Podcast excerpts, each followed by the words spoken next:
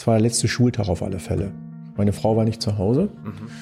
Und ich war zu Hause, ich weiß gar nicht, womit ich da beschäftigt war. Irgendwie hatte ich was zu tun, hab da, glaube ich, aufgeräumt ein bisschen zu Hause. Und äh, ein bisschen Schreibtisch gemacht. Und äh, kriegte einen Anruf, war Eckart Rehberg am Telefon, der mir sagte, du hör zu, Michael. Du kannst jetzt Ja oder Nein sagen.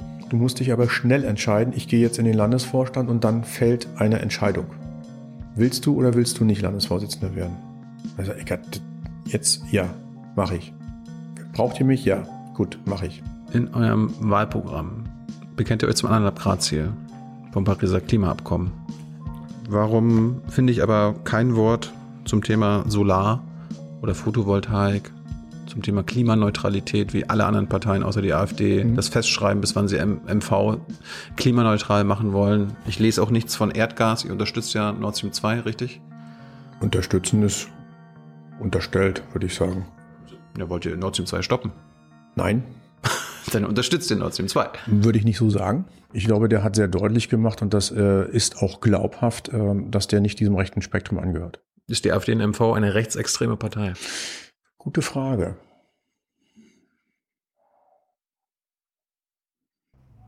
Gute Frage.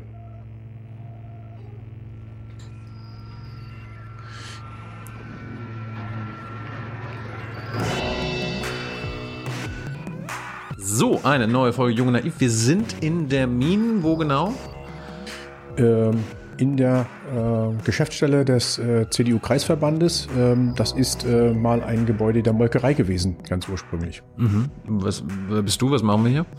Wir machen hier heute eine nette Runde und wollen uns äh, über die Zukunft unseres Landes unterhalten. Aber wer bist du? Ach, ich bin Michael Sack. Ich bin äh, derzeit noch Landrat in Vorpommern-Greifswald und möchte gerne Ministerpräsident in unserem schönen Bundesland werden. Das heißt, du bist der Spitzenkandidat der CDU jetzt zur Landtagswahl. Ja. Warum bist du das geworden? Weil ich glaube, in unserem Land geht etwas mehr und äh, da möchte ich gerne an vorderster Stelle mitwirken. Etwas mehr? Ich meine, ihr seid ja schon an der Regierung. Also, äh, da, was, was soll da jetzt noch mehr gehen als Regierungsbeteiligung? Ja, Regierungsbeteiligung ist gut, gar keine Frage. Da kann man schon eine ganze Menge bewirken. Aber entscheidend ist, wer vorne sitzt. Das heißt, äh, die Richtlinienkompetenz obliegt immer dem Ministerpräsidenten oder der Ministerpräsidentin. Und äh, da äh, denke ich, äh, mit der Erfahrung, die ich mitbringe, kann ich eine ganze Menge leisten für unser Land. Warum? Weil ich das Land gut kenne. Und äh, ich sehe, dass wir in der Zukunft einige Baustellen endlich klären müssen. Ähm, und da will ich gerne mitmachen. Was für Baustellen? Oh, da haben wir viele. Jetzt sind wir voll in den Themen. Schule würde ich gerne mit anfangen. Schule, Bildung von der Kita über die Berufsschule bis hin ähm, zu den Universitäten, Hochschulen haben wir, glaube ich, einiges äh, in den nächsten fünf Jahren auf die Reihe zu bringen, damit wir zukunftsfähig werden und ganz besonders unseren jungen Menschen den Weg in die Zukunft so bereiten, wie es notwendig sein wird. Hm. Denn das Leben wird aus meiner Sicht deutlich digitaler künftig stattfinden. Das muss auch in der Schule, im Studium, vielleicht sogar schon in der Kita Einzug halten. Mhm. ist der ländliche Raum. Ich komme aus dem ländlichen Raum, bin hier groß geworden, lebe im ländlichen Raum, erlebe dort ähm, durchaus spannende Diskussionen mit unseren Bürgerinnen und Bürgern, die sagen, gibt uns auch die Chancen, uns zu entwickeln. Ähm, Nicht so viele Regeln, die uns einschränken. Und da, äh, gerade als Landrat auch jetzt und vorher als Bürgermeister, habe ich das an vielen Stellen erlebt, wo wir eigentlich mehr Vertrauen haben sollten in die Menschen, die vor Ort Entscheidungen treffen können und sollen. Da geht, glaube ich, deutlich mehr. Ähm, Thema der Wirtschaft. Ähm, Themen der Wirtschaft. Äh, es wird spannend sein, wie wir künftig äh, das hinbekommen, unsere Wirtschaft voranzubringen, durch diese Pandemie zu bringen, zum einen, aber gleichzeitig auch auf die Zukunft stärker auszurichten. Denn äh, für mich ähm, zeigt sich momentan, dass wir zu viele Startups, Jungunternehmer aus dem Land verlieren. Wir bilden sie gut aus in unseren Hochschulen und Universitäten. Aber wenn es dann darum geht, ähm, ein Startup zu gründen, eine Ausgründung aus, einer, aus einem Institut ähm, zu fahren, dann ist das eine spannende Frage. Warum entscheidet man sich häufig für Berlin-Brandenburg oder auch Hamburger Ecke? Hm. Hey Leute, hier sind Thilo. Und Tyler, Jung und Naiv gibt es ja nur durch eure Unterstützung. hier gibt's keine Werbung, außer für uns selbst. Das sagst du jetzt auch schon ein paar Jahre, ne? ja. Aber man muss ja Aber mal es wieder darauf halt, hinweisen. Ne? Es Stimmt halt. Ne? Und ihr könnt uns per Banküberweisung unterstützen oder PayPal. und wie ihr das alles machen könnt, findet ihr in der Podcast-Beschreibung. Gibt es denn trotzdem ein paar Startups im äh, MacPom, auf die man stolz sein kann? Ja, natürlich. Wir Welche haben so? Eine Avocado zum Beispiel. Was ist In das? Greifswald. Avocado. Ja.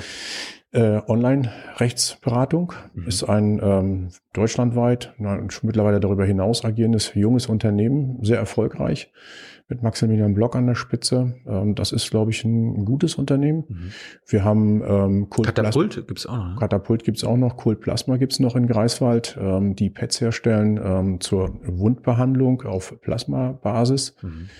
Wäre auch so ein Startup. Ich glaube, wir haben schon welche, das ist nicht das Thema, aber wenn man sich mit denen unterhält, dann stellt man fest, dass die äh, durchaus über einige Schwierigkeiten berichten, die sie bei uns im Land hatten und die manchmal auch sie zum Verzweifeln bringen. Und äh, das ist, glaube ich, ein Thema, wo wir schauen müssen, wie wir politisch Entscheidungen so treffen, dass das einfacher wird. Wir werden denen nicht alles abnehmen können. Es ist, bleibt immer noch eine Unternehmung äh, und ein gewisses Risiko als Unternehmer natürlich auch. Äh, da können wir nicht überall, aber manche Hürden, denke ich, sollten wir schon äh, mal drüber reden. Aber jetzt ist ja der Wirtschaftsminister in MV ist ja schon Genau. von der CDU. Ja. Hätte er das nicht alles schon machen können, was du jetzt willst? Die Frage habe ich jetzt ganz knallhart erwartet. Na klar. Ähm, ich trete jetzt aber an, um nicht über die fünf Jahre, die gewesen sind, zu reden, sondern ich bringe mich hier ein und sage, ich will das Land nach äh, gestalten. Ich will nach vorne schauen. Und da sage ich, da geht deutlich mehr, auch mit der CDU. Sicherlich hätte man an der einen oder anderen Stelle mehr machen können, keine Frage. Ähm, aber jetzt äh, geht es um die Wahl und die nächsten fünf Jahre. Und äh, da denke ich, können wir auch als CDU manches anders machen. Ja, also bezüglich der Zukunft kann man ja alles versprechen. Mhm. Geht ja auch um Glaubwürdigkeit. Man Mhm. könnte ja mal, da, dazu muss man ja mal einen Blick zurück gucken Auch, ja. und, und zustellen, okay, was haben sie versprochen, was wollten sie machen? Wolltet ihr nicht das, was du jetzt schon sagst, schon vor fünf Jahren machen? Hm, Ich äh, meine, das war so deutlich in dem Wahlprogramm der CDU nicht drinne. Das 2016 gab es noch keine Digitalisierung und äh, Startup-Szene? Doch, die gab es sehr wohl, aber das war nicht so deutlich im Wahlprogramm drinne wie bei uns dieses Jahr. Mhm. Das ist, glaube ich, der große Unterschied. Ich denke, die fünf Jahre haben auch gerade was Mecklenburg-Vorpommern anbelangt, nochmal einen ganz anderen Blick ähm, auf dieses Land gebracht, in den letzten anderthalb Jahre insbesondere. Ich erlebe, dass äh, viele junge Leute gerade schauen, wie sie im ländlichen Raum sich auch wiederfinden. Das ist, äh, und da gehört diese Start-up-Szene ein Stück weit mit zu. Wir haben eine durchaus einige Unternehmen, die momentan schauen, wie sie in diesen ländlichen Raum auch ähm, äh, sich niederlassen können. Raus aus Städten. Und das ist, äh, glaube ich, eine spannende Entwicklung. Da hat unser Land eine Chance. Aber was, hat dann dein Wirtschaftsminister verpasst? Du hast ja gesagt, da gab es ein paar Punkte. Mm, Nein, die Frage ist, ähm, wie kriegen wir das äh, künftig besser hin zwischen Bildungsministerium auf der einen Seite für die Universitäten zuständig, Mhm. ähm, mit der ganzen Thema Transferbeauftragte innerhalb der Universitäten und den Instituten, dann aber den Absprung zu schaffen hin in die Wirtschaft. Das heißt, diese Ausgründungen, die Absprünge aus den Universitäten zu nutzen, um dann nahtlos nach Möglichkeit ähm, diese Gründungs diese Gründer sozusagen zu unterstützen. Und das ist, glaube ich, nicht so klar gewesen in den letzten fünf Jahren und so gut. Und dabei gibt es einen entscheidenden Punkt, äh, da müssen wir besser werden als Land. Es geht um die Finanzierung. Wenn ich frisch von der Uni komme, habe ich in der aller Regel kaum Startkapital. Mhm. Ich komme nicht richtig los. Und hier müssen wir deutlicher werden äh, oder, oder deutlich besser unterstützen, dass es einen Grundstock geben muss. Und da braucht es eine Szene auch dahinter, der Finanzierer. Und da kann, glaube ich, das Land eine Rolle einnehmen. Und das ist anders als das, was wir jetzt gemacht haben. Wir haben mit unserer Beteiligungsgesellschaft des Landes und so weiter, haben wir Re- Regul- Regularien. Die greifen eher später, für die Unternehmen etwas später. Und da, glaube ich, müssen wir tiefer rein, genauer rein, passgenauer rein. Ich habe jetzt noch nicht gehört, was dein Wirtschaftsminister hätte besser machen können. Ich meine, die Das- Probleme sind ja jetzt nicht seit dem Wahlkampf bekannt. Mm, Die sind schon länger bekannt. Ähm, da, sicherlich hätte der da loslegen können. Keine Frage. Hätte er machen können, hat er aber nicht. Sollte der im Amt bleiben, wenn du Ministerpräsident wirst. Darüber unterhalten wir, wenn das Wahlergebnis äh, steht. Und äh, ich weiß, wie viele Ministerposten wir besetzen könnten vielleicht. Das weiß ich am Wahlabend sicherlich noch nicht, Mhm. weil, wir, weil wir erstmal sondieren müssten, mit wem man dann überhaupt äh, in einer Koalition äh, ist. Aber ähm, Würdest du mit jedem koalieren? nein, Mit wem denn nicht? Mit welcher Partei? mit der AfD nicht und mit den Linken nicht. Warum nicht? Fällt aus. Ja, aber warum nicht mit der AfD? AfD ganz klar, äh, sie sind für uns kein Koalitionspartner. Wenn irgendeine Partei die AfD nicht braucht, dann die CDU, Mhm. muss man so ganz klar sagen. Mhm. Und äh, die sind für uns definitiv ähm, nicht ähm, der Partner, den man braucht, um dieses Land voranzubringen. Warum?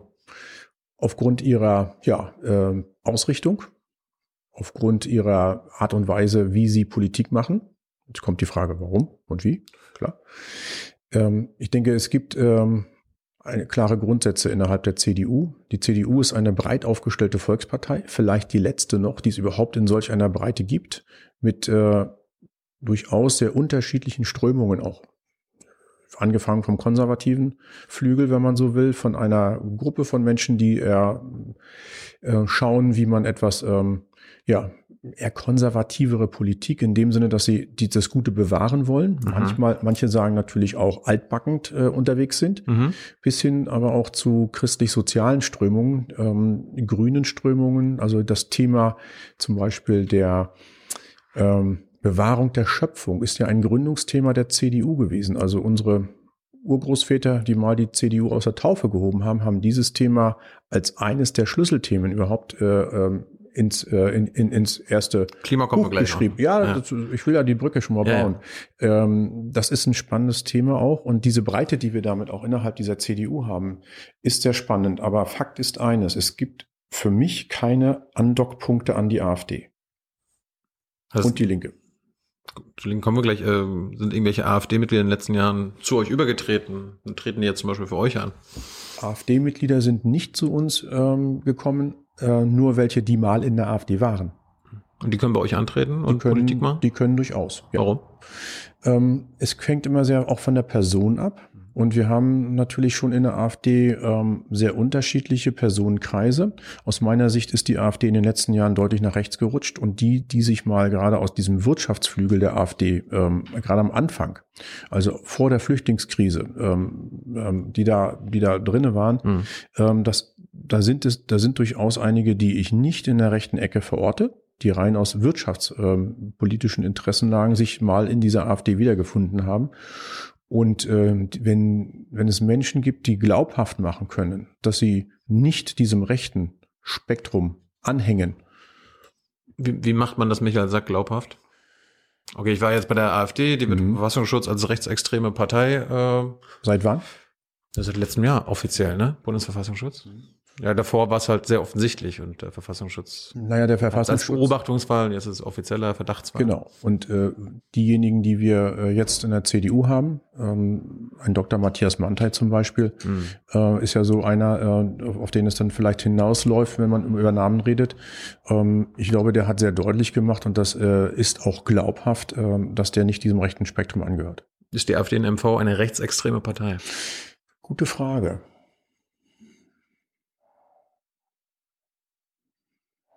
Gute Frage.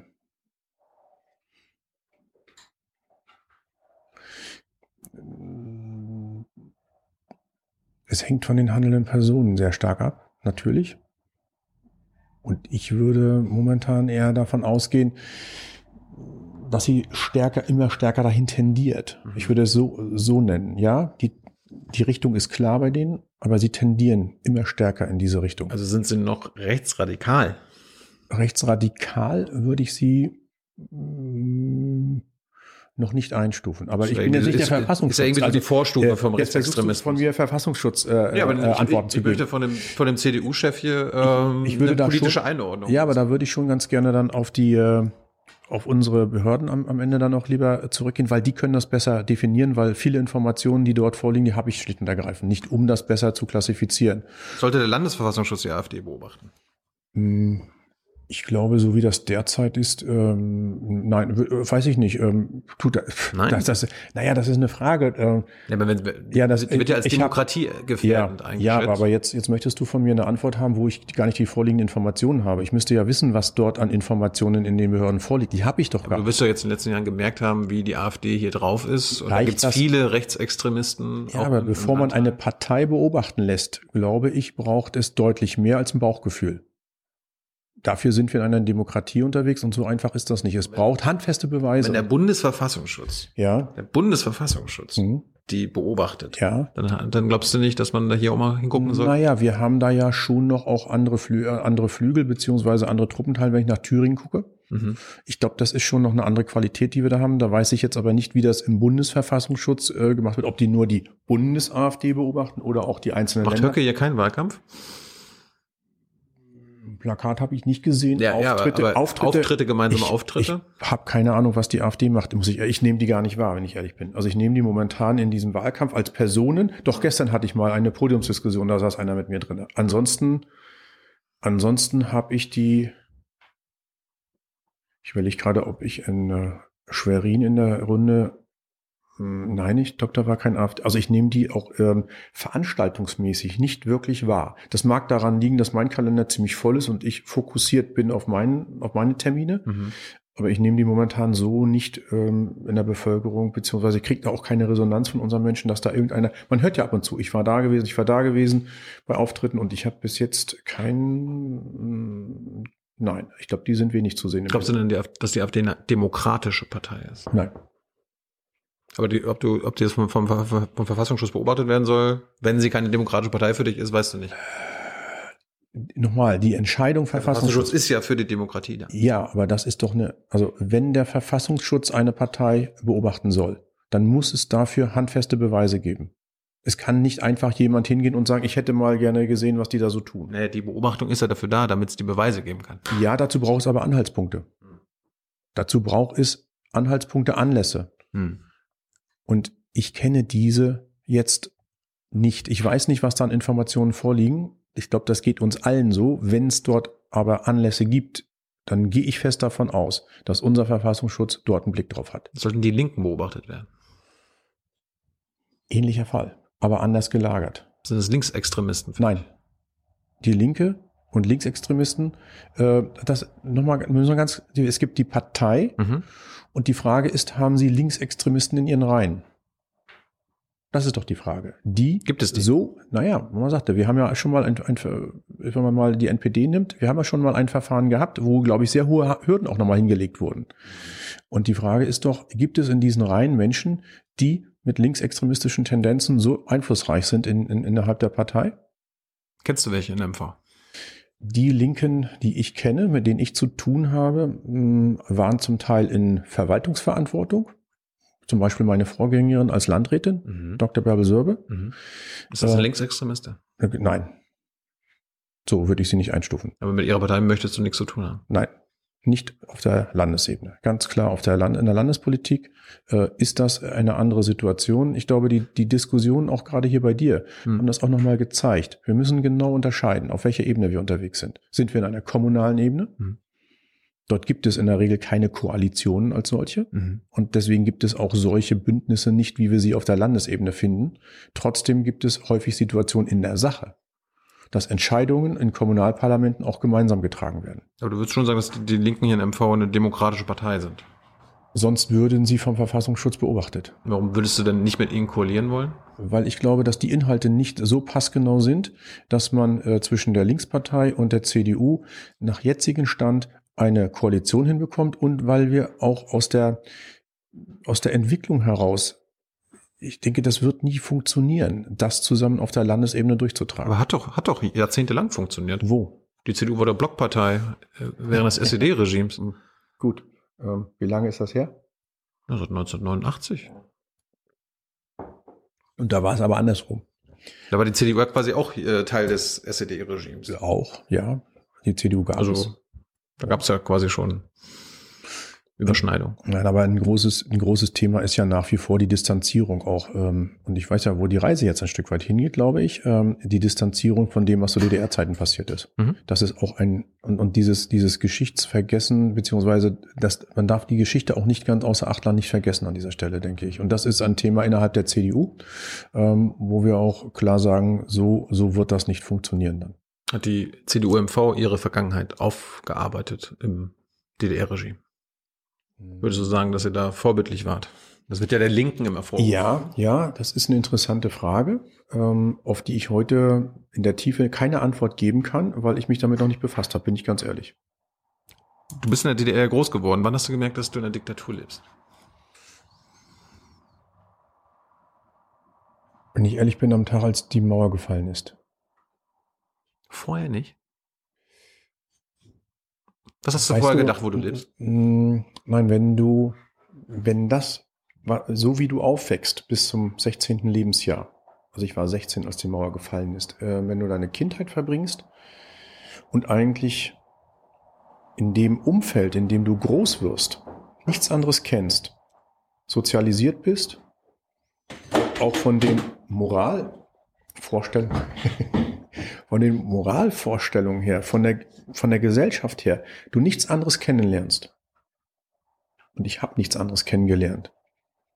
Dann fällt es einem, glaube ich, als Kind und Jugendlicher schon schwer zu sagen, ist das jetzt Freiheit? Ist das, bin ich jetzt eingesperrt? Ich denke, das ist schon ein Thema. Mhm. Ähm, das ist schwer, ähm, bis dahin zu bewerten. Hast du dich nicht gefragt, warum die Leute demonstrieren und warum jetzt die Mauer fällt? Was das zu bedeuten hat? Das auf alle Fälle. Das, deswegen sage ich ja, das ist, also vielleicht waren es auch die Demonstrationen, ich kann es nicht genau festmachen an einem Tag. Eigentlich hätte ich gesagt mit dem Mauerfall, weil da, das, ich erinnere mich noch an meinen besten Schulfreund. Wir sind morgens beide zur Schule gegangen und eigentlich hatten wir überlegt, du weißt was, wir, wir gehen heute nicht zur Schule, wir fahren nach Berlin. Habt ihr gemacht? Nee, haben wir nicht gemacht. ich glaube, das wäre auch nicht gut gekommen zu Hause. Aber habt, ihr, habt ihr zu Hause nie mal irgendwie geredet oder so? Haben die, was haben die Eltern gemacht? Waren sie in der Partei? Nein, meine, meine Mutter hat in einer Gärtnerei gearbeitet als Buchhalterin und mein Vater ist Meliorationsfacharbeiter, der hat in der Melioration gearbeitet. Also in dem Sinne waren die angestellte Arbeiter, wie man, wie man so möchte. Konntet ihr zu Hause Honecker-Witze machen? Ja, Ja? Bei uns zu Hause nicht. auch doch. Da gab es schon mal das eine oder andere, wo dann geschmunzelt wurde. Doch, doch, doch. War nur nicht an der Tagesordnung, würde ich sagen, aber In der Schule? mm, nein, Schule weniger. Hast du, hast du dich nicht gefragt, warum das nicht möglich ist? Es war selbstverständlich in gewisser Weise in, als Kind und, und, und junger Mensch. Also wenn wir heute mit dem Blick, und das ist ja das, was ich, was ich meine dabei, Mhm. mit dem heutigen Blick da drauf schaue, ja klar war das. Aber es war ganz klar, in der Schule gibt's dieses Verhalten, zu Hause gibt's dieses Verhalten. War die DDR ein Unrechtsstaat? Ja. Warum? Für mich ist der, der größte Ausdruck eines Unrechtsstaates ähm, das Ministerium für MFS. Wenn man solch Die Stasi. die Stasi, wenn man solch, wenn man solch einen Apparat unterhält, um das eigene Volk zu bespitzeln, Menschen zu schikanieren, denen das Leben schwer zu machen, Hm. sie auch in ihren Grenzen festzuhalten. Und da komme ich jetzt aber zum Punkt, ab wann ist der, der Zeitpunkt, wo man so etwas spürt? Wie gesagt, für mich war das, mag an Kind und Jugend ähm, hängen, auch ein Stück weit äh, diese, diese Zeit. Aber ich denke, das ist Ausdruck eines Unrechtsstaates. Weil das gehört sich einfach nicht, dass man bis in die privatesten Ecken, bis in, bis auch in der Konsequenz, dass Familien drunter gelitten haben, ähm, dass Familien vielleicht auch zerstört wurden. Nee, die wurden zerstört, das kann man so ganz klar sagen. Das ist, glaube ich, schon Unrecht. An dieser Stelle so hat ein Staat so nicht zu agieren. Ich habe ja auch Manuela Schwesig und Simone Oldenburg das gefragt. Die lehnen das ab, den Begriff, weil sie meinen, wenn jetzt Michael Sack sagt, das ist ein Unrechtsstaat, dann würde damit die Lebensleistung vieler Bürger und Bürgerinnen in der DDR abgewertet. Das sind zwei Paar Schuhe. Das muss man ganz, ganz sauber trennen. Ich glaube, die DDR-Zeit war für viele, ähm, wie auch für mich, äh, auch eine Zeit, ähm, ich hatte eine tolle Schulzeit, eine tolle Kindheit und Jugend. Das ist doch ausgenommen davon. Ich hatte meine Freunde, ich habe im Verein Tischtennis gespielt, ich habe ähm, ein, ich sag mal, ein familiären, familiäres Umfeld gehabt. Das, äh, das ist doch ausgenommen. Meine Eltern haben gearbeitet, ähm, das ist doch ausgenommen. Und äh, dass ich in gewisser Weise auch heute noch stolz darauf bin, was ich in dieser Schule gelernt habe. Das will ich gar nicht, das ist, das will ich gar nicht unter den Scheffel stellen. Das ist, glaube ich, etwas, ähm, worauf man auch selbst äh, stolz sein kann. Man muss das, glaube ich, sehr trennen. Auf der einen Seite ähm, das Persönliche und so, wie viele Menschen in unserem Land gelebt haben damals, war für sie klar, dass sie sich an gewisse Regeln zu halten haben und wer sich dran hält, ist nicht frei davon, dass er nicht trotzdem beobachtet wurde. Aber in der Regel war es dann so, dass er nicht mit Repressalien richt, äh, rechnen musste. Aber es geht ja auch darum, wie gehe ich um mit Kritiker? Mhm.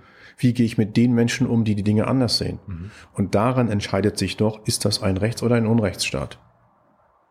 Und das ist doch das Entscheidende, dass es durchaus sehr willkürlich dann auch zur Entscheidung gekommen ist, zu persönlichen Nachteilen, zu, ähm, ähm, zum, dass Menschen eingesperrt wurden, die sich eben auch ähm, gewehrt haben, die eine andere Meinung hatten. Und das ist doch das Entscheidende. Daran, das ist für mich der, der, äh, da kommt doch der Unrechtsstaat so richtig zum, äh, zum Vorschein. Bis 16 warst du noch äh, DDR-Bürger. Mhm. Was wolltest du? Du wusstest ja nicht, dass die DDR das Regime fällt. Was wolltest du werden? Damals. Vor dem Mauerfall. Ja, also ich, ich, ich wäre gerne Förster geworden.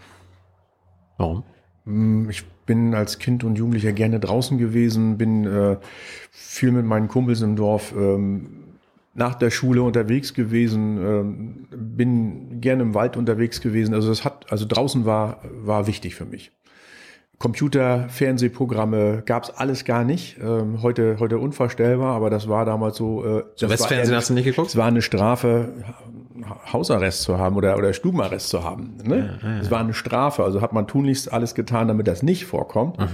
Und diese Freiheit zu haben, nach der Schule fix die Hausaufgaben, manchmal auch eher weniger und dann aber mit den Kumpels draußen zu sein, war eine schöne Kindheit und Jugend, die ich auf dem Dorf erleben durfte. Aber Förster hättest du ja jetzt auch nach der Wende werden können. Ja, und ähm, ich bin dann aber trotzdem ähm, nicht Förster geworden, weil ich hätte dazu zumindest eine Lehre machen müssen in, in dem Bereich Forst oder aber dann das Abitur. Und ich habe das eben nicht gemacht. Ich bin nach der zehnten Klasse ähm, in eine Berufsausbildung gegangen zum Beruf, äh, zum Bauzeichner. Habe äh, meinen ersten Lehrvertrag unterschrieben im Landbaukombinat Neubrandenburg, Außenstelle Prenzlau ähm, und habe dann äh, die Berufsschule in Prenzlau besucht und auch ähm, ähm, den Ausbildungsbetrieb dort gehabt, also die Außenstelle. Und nach wenigen Wochen ähm, gab es dann die Situation, dass unsere Ausbildung umgestellt wurden auf eine dreijährige Ausbildung bei der IHK, also von zwei Lehrjahre war das zu DDR-Zeiten. Ich bekam einen neuen Ausbildungsvertrag. Alle wurden übernommen, alle Auszubildenden, wir waren, meine ich, elf in der, in der Gruppe, äh, wurden übernommen und äh, es wurde dann ähm, unser Landbaukombinat umgewandelt äh, in eine GmbH und wir haben alle dort dann einen Ausbildungsvertrag gehabt und konnten dann auch zu Ende lernen. Und Was war das Ziel? Was wolltest du werden?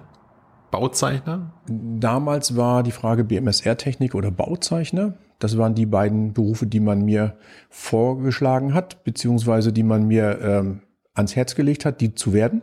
Was anderes gäbe es nicht. Hab ich halt nicht gesagt, ich will hier Förster werden, Leute. Keine Chance. Nee. Nee, nicht, nicht in dieser, na, es ging eben nicht. Es ging nicht. Gab schon genug, oder was? Ähm, keine Ahnung, das war aber noch, also DDR-Zeit war ja auch Planwirtschaft. Hm. So, war bei mir nicht geplant scheinbar. Hm. Und Wunsch hin oder her? Passiert nicht.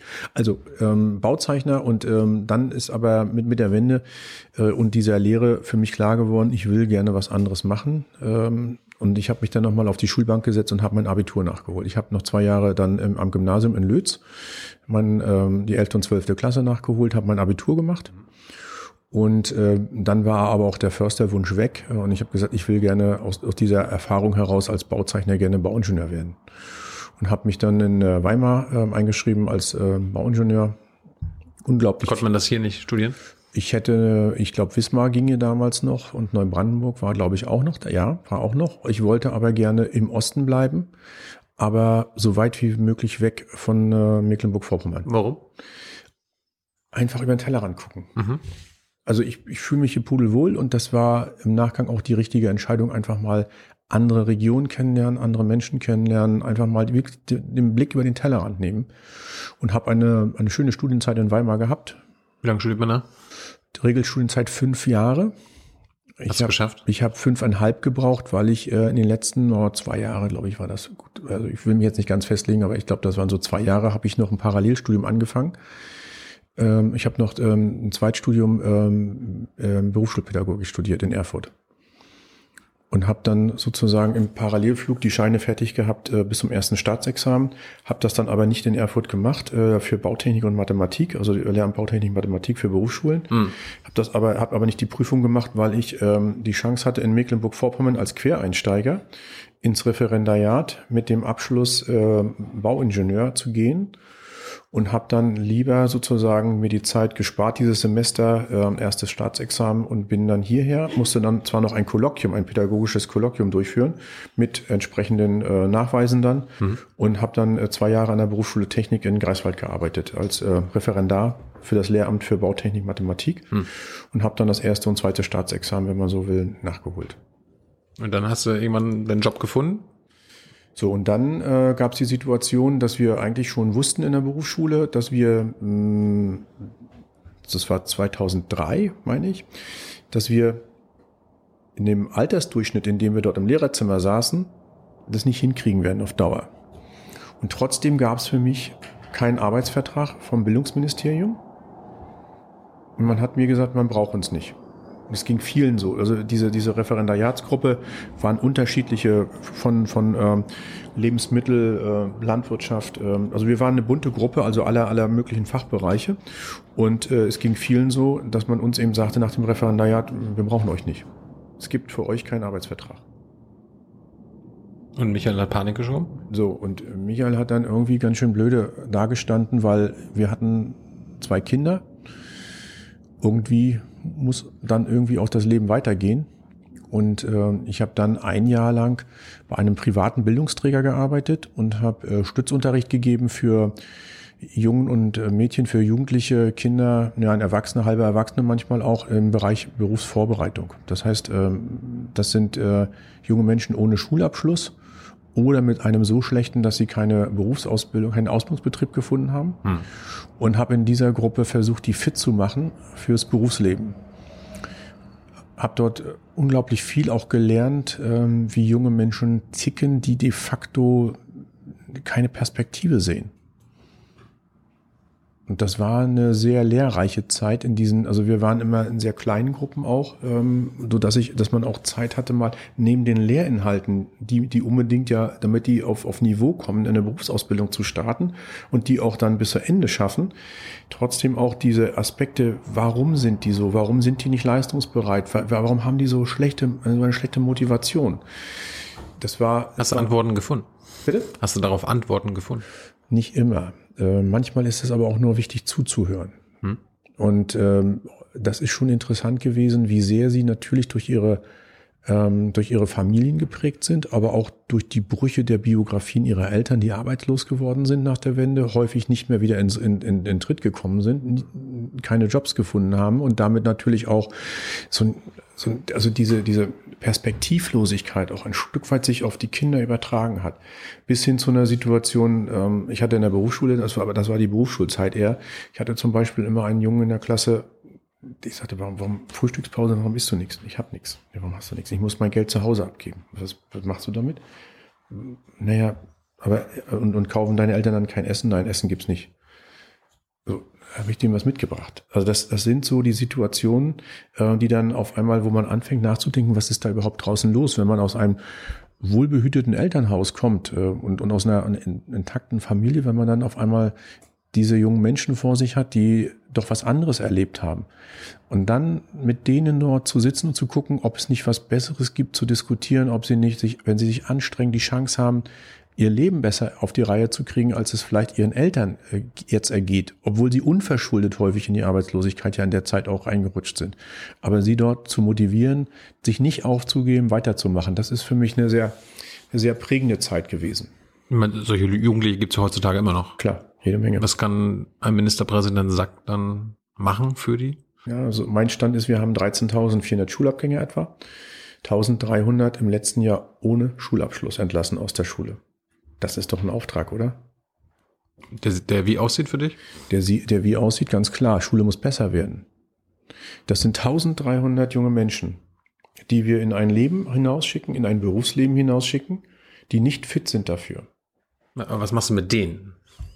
Die sind und ja schon unsere, raus. Und die, ja, die Frage, ja, mit denen, jetzt bleibt uns nur noch dann über das Jobcenter, über die Bundesagentur für Arbeit versuchen, sie zu qualifizieren. Genau in solchen Maßnahmen, die ich selber ja auch erlebt habe. Mhm. Aber man muss es nicht viel früher anfangen. Wir müssen wir uns nicht viel früher um die kümmern. Es ist doch nicht Gott gegeben und nicht über Nacht passiert ist, dass jemand sagt, ich habe keine Lust mehr auf Schule, ich will da raus. Es ist, das zeichnet sich doch bei vielen ab. Du erkennst es auch ein Stück weit als Lehrer. Die Frage ist, sind unsere Lehrer heute mit den Klassen, so wie wir sie haben, überhaupt noch in der Lage, auf die Kinder und Jugendliche so einzugehen, wie wir es eigentlich wollen? Thema Binnendifferenzierung. Thema Binnendifferenzierung, also gerade auch vor dem Hintergrund der Inklusion. Binnendifferenzierung, ich habe das erlebt in der Berufsschulklasse Zimmerer. Dort saß jemand mit einem neunte Klasse Hauptschulabschluss und ein Abiturient, der eigentlich hinterher studieren wollte ähm, in einer Klasse. Der sagt, ich will die Zimmerausbildung machen, weil die mich einfach besser vorbereitet auf dieses Studium. Die sitzen alle in einer Klasse. Mhm. Ich sag's mal platt, der eine macht Dämlichkeiten, weil er überfordert ist und der andere, weil er unterfordert ist. Das ist schwer, wenn da knapp 30 junge Leute sitzen, verhaltensoriginell mhm. und Als Lehrer vorne sollst du auf alle Bedürfnisse eingehen. Das ist ein unglaublicher Spagat. Das kostet unglaublich Kraft. Und die Frage ist, ob wir nicht an dieser Stelle gerade bei der Vielfalt, ähm, der bunten Vielfalt unserer Kinder dort nicht anders agieren müssen künftig. Nämlich schauen müssen, welche passen denn wirklich auch in diese Klassen zu bestimmten Fächern. Also es gibt ähm, aus meiner Sicht äh, gute Möglichkeiten, Unterrichtsfächer immer auch zusammen zu machen es gibt aber, um jeden Einzelnen gut fördern zu können, schon auch aus meiner Sicht die Herausforderung zu schauen, wie wir Lerngruppen zusammenstellen, die auch spezifisch nach ihren Fähigkeiten vorangebracht werden müssen. Dazu braucht es deutlich mehr Lehrer. Das ist die, das ist die Ansage dazu. Und es braucht gut ausgebildete Lehrer. Wer ist ein guter Bildungsminister? Das mögen all die ähm, gerne entscheiden, falls ich diesen, ähm, diesen Titel mal tragen darf und die Arbeit leisten darf, äh, hinterher. Du willst Ministerpräsident werden, aber kann ja sein, dass ich. Ich habe mich nie als Minister beworben. Aber Bildungsminister hört sich ja so an, als ob du dich da auskennen würdest. Gut, ich nehme Schließt mal. ja keine Koalition mit der SPD aus. Nein, aber ich, ich nehme mal für mich in Anspruch, dass ich äh, alleine, weil, weil ich mal in diesem Bereich gearbeitet habe, schon ein Stück weit weiß, was, was dort los ist, äh, wenn sich auch die Zeiten geändert haben. Also 2003 und 2021, das ist de facto eine Generation, die da altersmäßig dazwischen liegt. Mhm. Ja, das sind aber manche, manche Probleme bestehen ja fort. Ja, natürlich. Und die Situation, glaube ich schon, hat sich nicht so wesentlich an der Stelle geändert. Na gut, die damals gab es zu viele Lehrer oder gibt es zu wenige Lehrer? Naja, hatten wir wirklich zu viele? Ich bezweifle das mal. Ja, also die wurden ja gegangen. Ne? Die wurden gegangen. Das Lehrerpersonalkonzept trägt jetzt Früchte, die so bitter sind, dass wir heute schauen müssen, wie wir das irgendwie wieder abgefangen kriegen. Wenn ich mir anschaue, wir haben Schulen, äh, ich meine, im südlichen Teil meines Kreises habe ich dort eine Info neulich bekommen, dass wir dort einen ganz erheblichen Anteil in der Schule Quereinsteiger haben. Ich war auch Quereinsteiger, das ist per se nicht schlecht. Die Frage ist nur, wie fit machen wir sie für den Unterricht, den sie leisten sollen. Denn es ist ja nicht nur so, dass da vorne einer stehen muss, der den, die Klasse da irgendwo bespielt, sondern der soll auch einen guten Unterricht machen können fachlich finde ich das unglaublich gut und spannend, Quereinsteiger mit ihrem beruflichen Kontext in die Schule zu holen. Ich denke, das ist ein sehr, sehr kluger Weg auch. Gerade auch, um nochmal zu schauen, wie kann man in die Schule noch mehr neben den klassischen Lehrinhalten auch die Vorbereitung aufs Leben bringen. Das ist ja eher die spannende Frage. Also wir machen ja Schule nicht nur zur Wissensvermittlung, sondern auch zur Vorbereitung aufs Leben. Hm. Und dort jemanden zu holen, der nicht nur aus einer klassischen Lehrerbildung kommt, äh, denke ich, ist auch, ist auch ein guter Weg. Die Mischung ist es am Ende, die in der Schule ja eine Rolle spielt. Und gute Schule, vielleicht das auch noch, äh, gute Schule besteht für mich immer aus vielen auch unterschiedlichen Lehrern, die die, die, die Schülerinnen und Schüler erleben. Das ist auch wichtig. Bildungsminister kannst du dir also vorstellen, habe ich jetzt rausgehört. Äh, bist du ein Oppositionsführer, wenn, wenn ihr in Opposition landet? Gibst du dein Landratsamt auf? Ich habe mir darüber, also ich habe immer gesagt, ich gehe nach Schwerin. Die Entscheidung steht. Ähm, Egal als was. Oppositionsführer wäre ich, wenn wir die stärkste Oppositionspartei wären. Ja, das sollte der Anspruch sein, oder? Nein. Ihr wollt nicht die stärkste Oppositionspartei, Oppositionspartei werden, ganz bestimmt nicht. Aber kann ja sein, dass es irgendwie Rot-Rot-Grün gibt oder Rot-Rot und dann. Bis zum 26. September tue ich alles dafür, und das habe ich von Anfang an auch so deutlich gemacht, dafür, dass wir in die Regierungsverantwortung kommen. Aber du gehst so oder so in den Landtag. Weil das ist ja jetzt, glaube ich, ausgeschlossen, dass ihr nicht in den Landtag kommt. Also die 5%-Hürde ja, schafft er. Ja, natürlich. Also davon gehe ich schon aus und wir wollen natürlich auch deutlich mehr als 5% gewinnen. Und gibst du dann dein Landratsamt auf? Ja. Gibt es da schon einen Nachfolger, eine Nachfolgerin? Ja, der muss ja gewählt oder die muss gewählt werden. Kannst du nicht bestimmen hier? Nee, das kannst du, äh, kannst du wen vorschlagen? Äh, nein, auch das wird nicht helfen. Ähm, das ist ja. schon eine. Nein, nein, nein, das, so funktioniert das ja nicht. Ähm, es ist ja schon, ähm, also die muss nominiert oder der muss, muss nominiert werden. Äh, das äh, kann, das ist nicht meine alleinige Entscheidung. Dann wählen die Bürger? Dann wählen die CDU-Mitglieder sozusagen. Da gibt es einen, einen Vorschlag sozusagen, den, den sozusagen die wahlberechtigten CDU-Mitglieder dann bestätigen müssen. Hm. Und der geht dann in die, in die Runde derer, die für den Landratswahlkampf antreten. Okay. Oder für den Landratsposten antreten, in den Landratswahlkampf. Aber CDU, wie bist du denn bei, den, bei der CDU gelandet? Warum bist du nicht der SPD beigetreten, den Grünen, FDP? Ich ähm, habe damals in Lötz gewohnt, das war 2009. Mhm. Und ich hatte in der Stadt so drei Themen, die mich bewegt haben. Ähm, und äh, ich habe beim Bürgermeistergespräch gehabt und irgendwie bin ich da nicht so ganz glücklich rausgegangen und habe ähm, gedacht, hm, irgendwie passiert da nichts. Da wird nichts passieren. So, also war die Frage, was mache ich jetzt? Gebe ich mich damit zufrieden und sage, naja, gut, dann eben nicht. Und äh, 2009 stand eine Kommunalwahl an. Und äh, das, das war so ein bisschen unbefriedigend, wie gesagt. Ich bin da rausgegangen und äh, irgendwie war ich nicht glücklich und habe gesagt, na gut, wenn wenn es mich stört, dann muss ich es anpacken und ändern. Und habe mir dann angeschaut, äh, wie die Verhältnisse in Lötz sind ähm, und habe mir angeschaut, wer die Personen sind in der Stadtvertretung. Es muss ja nicht heißen, dass nach der Wahl die gleichen drinne sind. Ähm, kannte den einen oder anderen bei der CDU und habe dann gesagt, okay, die Truppe kann ich mir vorstellen. Es gab auch familiär durchaus eine Verbindung ähm, ähm, zu, zu, zur CDU. Ähm, es war zwar aus meiner Familie keiner CDU-Mitglied, aber ähm, durchaus ähm, viele Bekannte, die in der CDU waren. Und da war dann für mich klar, okay, ich äh, trete an für die CDU, bin dann hin zur Versammlung, habe gesagt, ich will hier mit eintreten und ich will mit antreten für die Stadtvertretung. So ging das los. Und das war 2009. Bin gewählt worden, bin dann aber auch gleich äh, mit der Wahl äh, zum Bauausschussvorsitzenden gewählt worden, ohne recht viel kommunalpolitische Erfahrung, muss man ganz sagen. klar so sagen. sagen, ne? Man hat mir das zugetraut zumindestens und ähm, das muss scheinbar auch irgendwie äh, ganz gut ausgesehen haben. Jedenfalls wurde ich nach einem guten halben Jahr in der Stadtvertretung gefragt, ob ich mir vorstellen könnte, 2010 ähm, als Bürgermeister zu kandidieren in Lötz. So, bin ich stolz nach Hause gegangen, habe das meiner Frau erzählt und die sagt, machst du niemals. Ja. So, wir haben dann lange hin und her diskutiert und am Ende ähm, ist es dann doch so gewesen, dass ich angetreten bin zur Wahl, war alleiniger Kandidat. Was? Hm? Hat sich sonst keiner ge Es wollte keiner weiter neben mir antreten ja, ja. und bin Also dann hast du die Wahl gewonnen. habe ich die Wahl gewonnen. Ja, ähm, bin dann Bürgermeister gewesen, bin dann äh, ja 2017 das zweite Mal angetreten, hatte dann einen Mitbewerber in der äh, zur, zur Wiederwahl Ja, immerhin. und habe dann aber trotzdem mit 94 Prozent, glaube ich, oder 93, 94 Prozent äh, die Wahl gewonnen. Und Landrat, wann kam das? Und das war dann 2018, war die Landratswahl. Ähm, ich war ja seit 2011, seit der Kreisgebietsreform äh, im Kreistag, ähm, war Kreistagspräsident. Und ähm, dadurch, dass äh, Barbara Sörbe nicht mehr antreten wollte, war der Landrats, äh, das Landratsamt ja in dem Sinne dann ab 2018 vakant. Und da ging eben auch die Frage an mich äh, aus den Reihen der CDU, ob ich mir das vorstellen könnte, als Landrat zu kandidieren. Und du wieder nein, meine Frau sagt nein.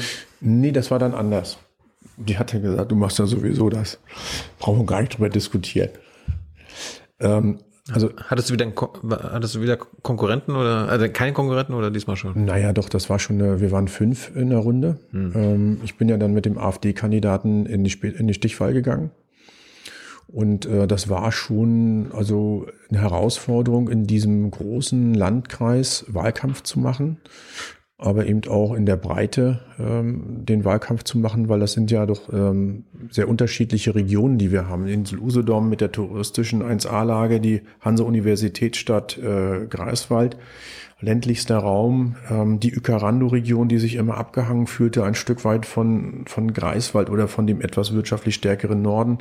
Also das sind schon, das ist ja schon ein, ein sehr heterogener Kreis in seiner Struktur. Und es war schon eine Herausforderung, dort auch einen, einen guten Wahlkampf zu machen, wo man auch die Bürgerinnen und Bürger erreicht und ein Stück weit überzeugt von den Ideen. Das heißt, jeden Wahlkampf, den du bisher geführt hast, hast du gewonnen. Ja, Könnte jetzt der erste nicht erfolgreich werden. alles dafür, dass es nicht der erste wird. Sieht ja aktuell so aus, ne? Die, wenn man die Umfragen sich anschaut, ja. Umfragen sind noch keine Wahlergebnisse. Hoffnung ist noch da. Wie würdest du dein politisches Weltbild beschreiben? Ähm, ja, das ist ja eine schwammige Frage. Mein Weltbild. Ich würde es mal eher mit Werten umschreiben wollen, die mich, die mich leiten. Mhm. Für mich ist Familie ganz wichtig. Familiäre Bindung ist ganz wichtig. Könnte, glaube ich, jeder sagen, oder? Hm, Vielleicht. Vielleicht nimmt das auch jeder anders ähm, auf, aber das ist, äh, glaube ich, schon ein wichtiger Aspekt, äh, den man nicht unterschätzen darf. Auch wenn ich momentan wenig zu Hause bin und äh, Zeit für meine Familie habe. Aber diese Verwurzelung ähm, und das äh, zu wissen ähm, und, und, und zu, zu wissen, wo man herkommt, das ist mir, das ist mir schon, schon wichtig und diese Familie als einen gewissen Zusammenhalt in der Gesellschaft. Ähm, das ist ein wichtiges, äh, wichtiges Thema für mich. Ähm, das spielt eine große, große Rolle. Ähm, was leitet mich noch? Ich glaube daran, ähm, dass man mit Fleiß und vielleicht auch ein bisschen Glück sehr viel erreichen kann in unserem, äh, in unserem Land. Das ist etwas, was, äh, was, was ich ganz persönlich auch und was mich auch immer begleitet hat. Ähm, wenn du etwas, ähm, wenn du etwas, etwas willst, musst du es selbst machen. Es wird niemand kommen und es dir erledigen, für dich lösen. Du musst selbst äh, anpacken, du musst selbst die Ideen entwickeln, vielleicht ähm, auch manchmal vorangehen. Ähm, das ist äh, manchmal dich auch in den Dienst stellen einer Sache. Hm. Das ist etwas, was, was mich durchaus begleitet. Ähm, mich, mich lenkt und leitet schon auch so ein bisschen ähm, der Punkt, dass ich, die Menschen in unserem Land haben eine innere Motivation, Dinge voranzutreiben. Mal in die eine, mal in die andere Richtung. Mhm. Das aber auch ein Stück weit ähm, zu begleiten, zu lenken, zu steuern, diejenigen, die gute Ideen haben, zu unterstützen das ist auch etwas, was manchmal auch selber ähm, Projekte zu fahren. Also ich habe ja als Bürgermeister in Lötz zum Beispiel sehr, sehr viele Projekte gefahren. Äh, Modellregion der Raumordnung, Zukunftsstadt, das sind Bundesprojekte. Damit haben wir einen Aufschlag hinbekommen. Ähm, das hat so auch selten in, in Mecklenburg-Vorpommern sonst gegeben. Ähm, jetzt haben wir als Landkreis ähm, Smarte Landregion als ein Projekt, also wo wir auch sehr zukunftsweisend wieder unterwegs sein wollen. Wie können wir unsere Verwaltung schneller umbauen hinsichtlich der Digitalisierung? Das sind Themen, ähm, wo, ich, wo ich gerne mit vorne bin, was mich begleitet, äh, wo ich glaube, dass Innovation wichtig ist. Äh, also das ist so vielleicht nicht das Weltbild als klassischen Sinne in irgendeinem ähm, ja, irgendwie Simone Oldenburg, Manuel Schwesig haben den, haben sich als demokratische Sozialisten bezeichnet. Was würdest du sagen? Demokratisch ja, Sozialist nein. Was bist du? Äh, ähm, kein Sozialist. Bin ich nicht. Was, was bist du dann? Ein Konservativer? Auch nicht wirklich. Ein Kapitalist. Äh, Kapitalist. Sehe ich so aus? Weiß ich nicht. Weiß Nein. Nicht, wie die aussehen. Nein. Weiß auch nicht, wie Sozialisten aussehen. Wie Frau Schwesig und Frau Oldenburg. Nein, aber das ähm, Kapitalist, was, was ist das? Ähm, das ist für mich nicht greifbar. Das muss ich mal so sagen. Das ist für mich äh, kein, kein Menschenbild irgendwie. Ähm, ich, ich denke schon, dass wir, also ich, ich habe eher so ein etwas vielleicht liberaleres äh, Weltbild, wo ich glaube, dass ähm, das, das trifft es vielleicht noch eher dann, dass ich, dass ich daran glaube, dass die Menschen aus ihrer inneren Motivation heraus mhm. sich weiterentwickeln wollen, dass man denen auch die Chance geben kann, äh, das Vertrauen auch politisch haben muss, dass die Menschen auch wissen, was gut ist, wo, wo, wo man sie unterstützen sollte und äh, auch, auch äh, gestalten lassen sollte. Dabei gibt es Grenzen, dann, wenn es nämlich ähm, die Freiheit anderer einschränkt, dann, wenn es ähm, in, in Richtung ähm, Diskriminierung, Rassismus äh, hinabgleitet, das sind Themen, da ist dann für mich die, die Schranke. Aber ansonsten ist dieses Spielfeld, denke ich, recht breit, in dem man ähm, gestalten kann und gestalten lassen sollte. Kann denn jeder und jeder, der fleißig ist und anpackt, wie du sagst, es auch schaffen in diesem Land? Ja, Wirklich? Manchmal gehört aber auch ein bisschen Glück dazu. Ich denke, das ist, aber die Frage ist aber ja. Aber es, es, es, ja. Dann, es soll der politische Anspruch nicht sein, jeder, der fleißig ist und anpackt, wie du sagst, der muss es dann auch schaffen. Da kann ja keine Glückssache sein. Das ist ja dann. Naja, du hast mich gefragt, ist es so oder soll es so sein? Das sind zwei Paar, verschiedene Paar Schuhe. Es sollte so sein, dass jeder, der fleißig ist und anpackt, auch sein Glück findet dabei die Lebensrealität, das Schicksal ist manchmal anders unterwegs. Warum ist das so? Gute Frage. Manche Dinge passieren, äh, glaube ich, ohne, ohne dass wir das wollen. Manchmal sind es auch ganz persönliche, gesundheitliche Rückschläge, die man, äh, die man erlebt, die auch nicht dazu führen, dass jeder jemand glücklich wird oder glücklich ist. Was ich aber glaube, ist, wer heute fleißig lernt, ähm, sich weiterbildet, engagiert auf der Arbeit ist, äh, der kann, glaube ich, in diesem Land sehr glücklich werden, wenn er sich auch, also wenn er, wenn er, wenn er, wenn, wenn das für ihn aus der inneren, aus der inneren Motivation heraus passiert, wenn man hohe Erwartungen hat. Ich glaube, da ist jeder Mensch auch sehr unterschiedlich, sehr anders unterwegs. Hm. Ähm, man kann auch einem Glück hinterherlaufen, was man nie kriegt. Kennst du das auch? Hm, noch nicht.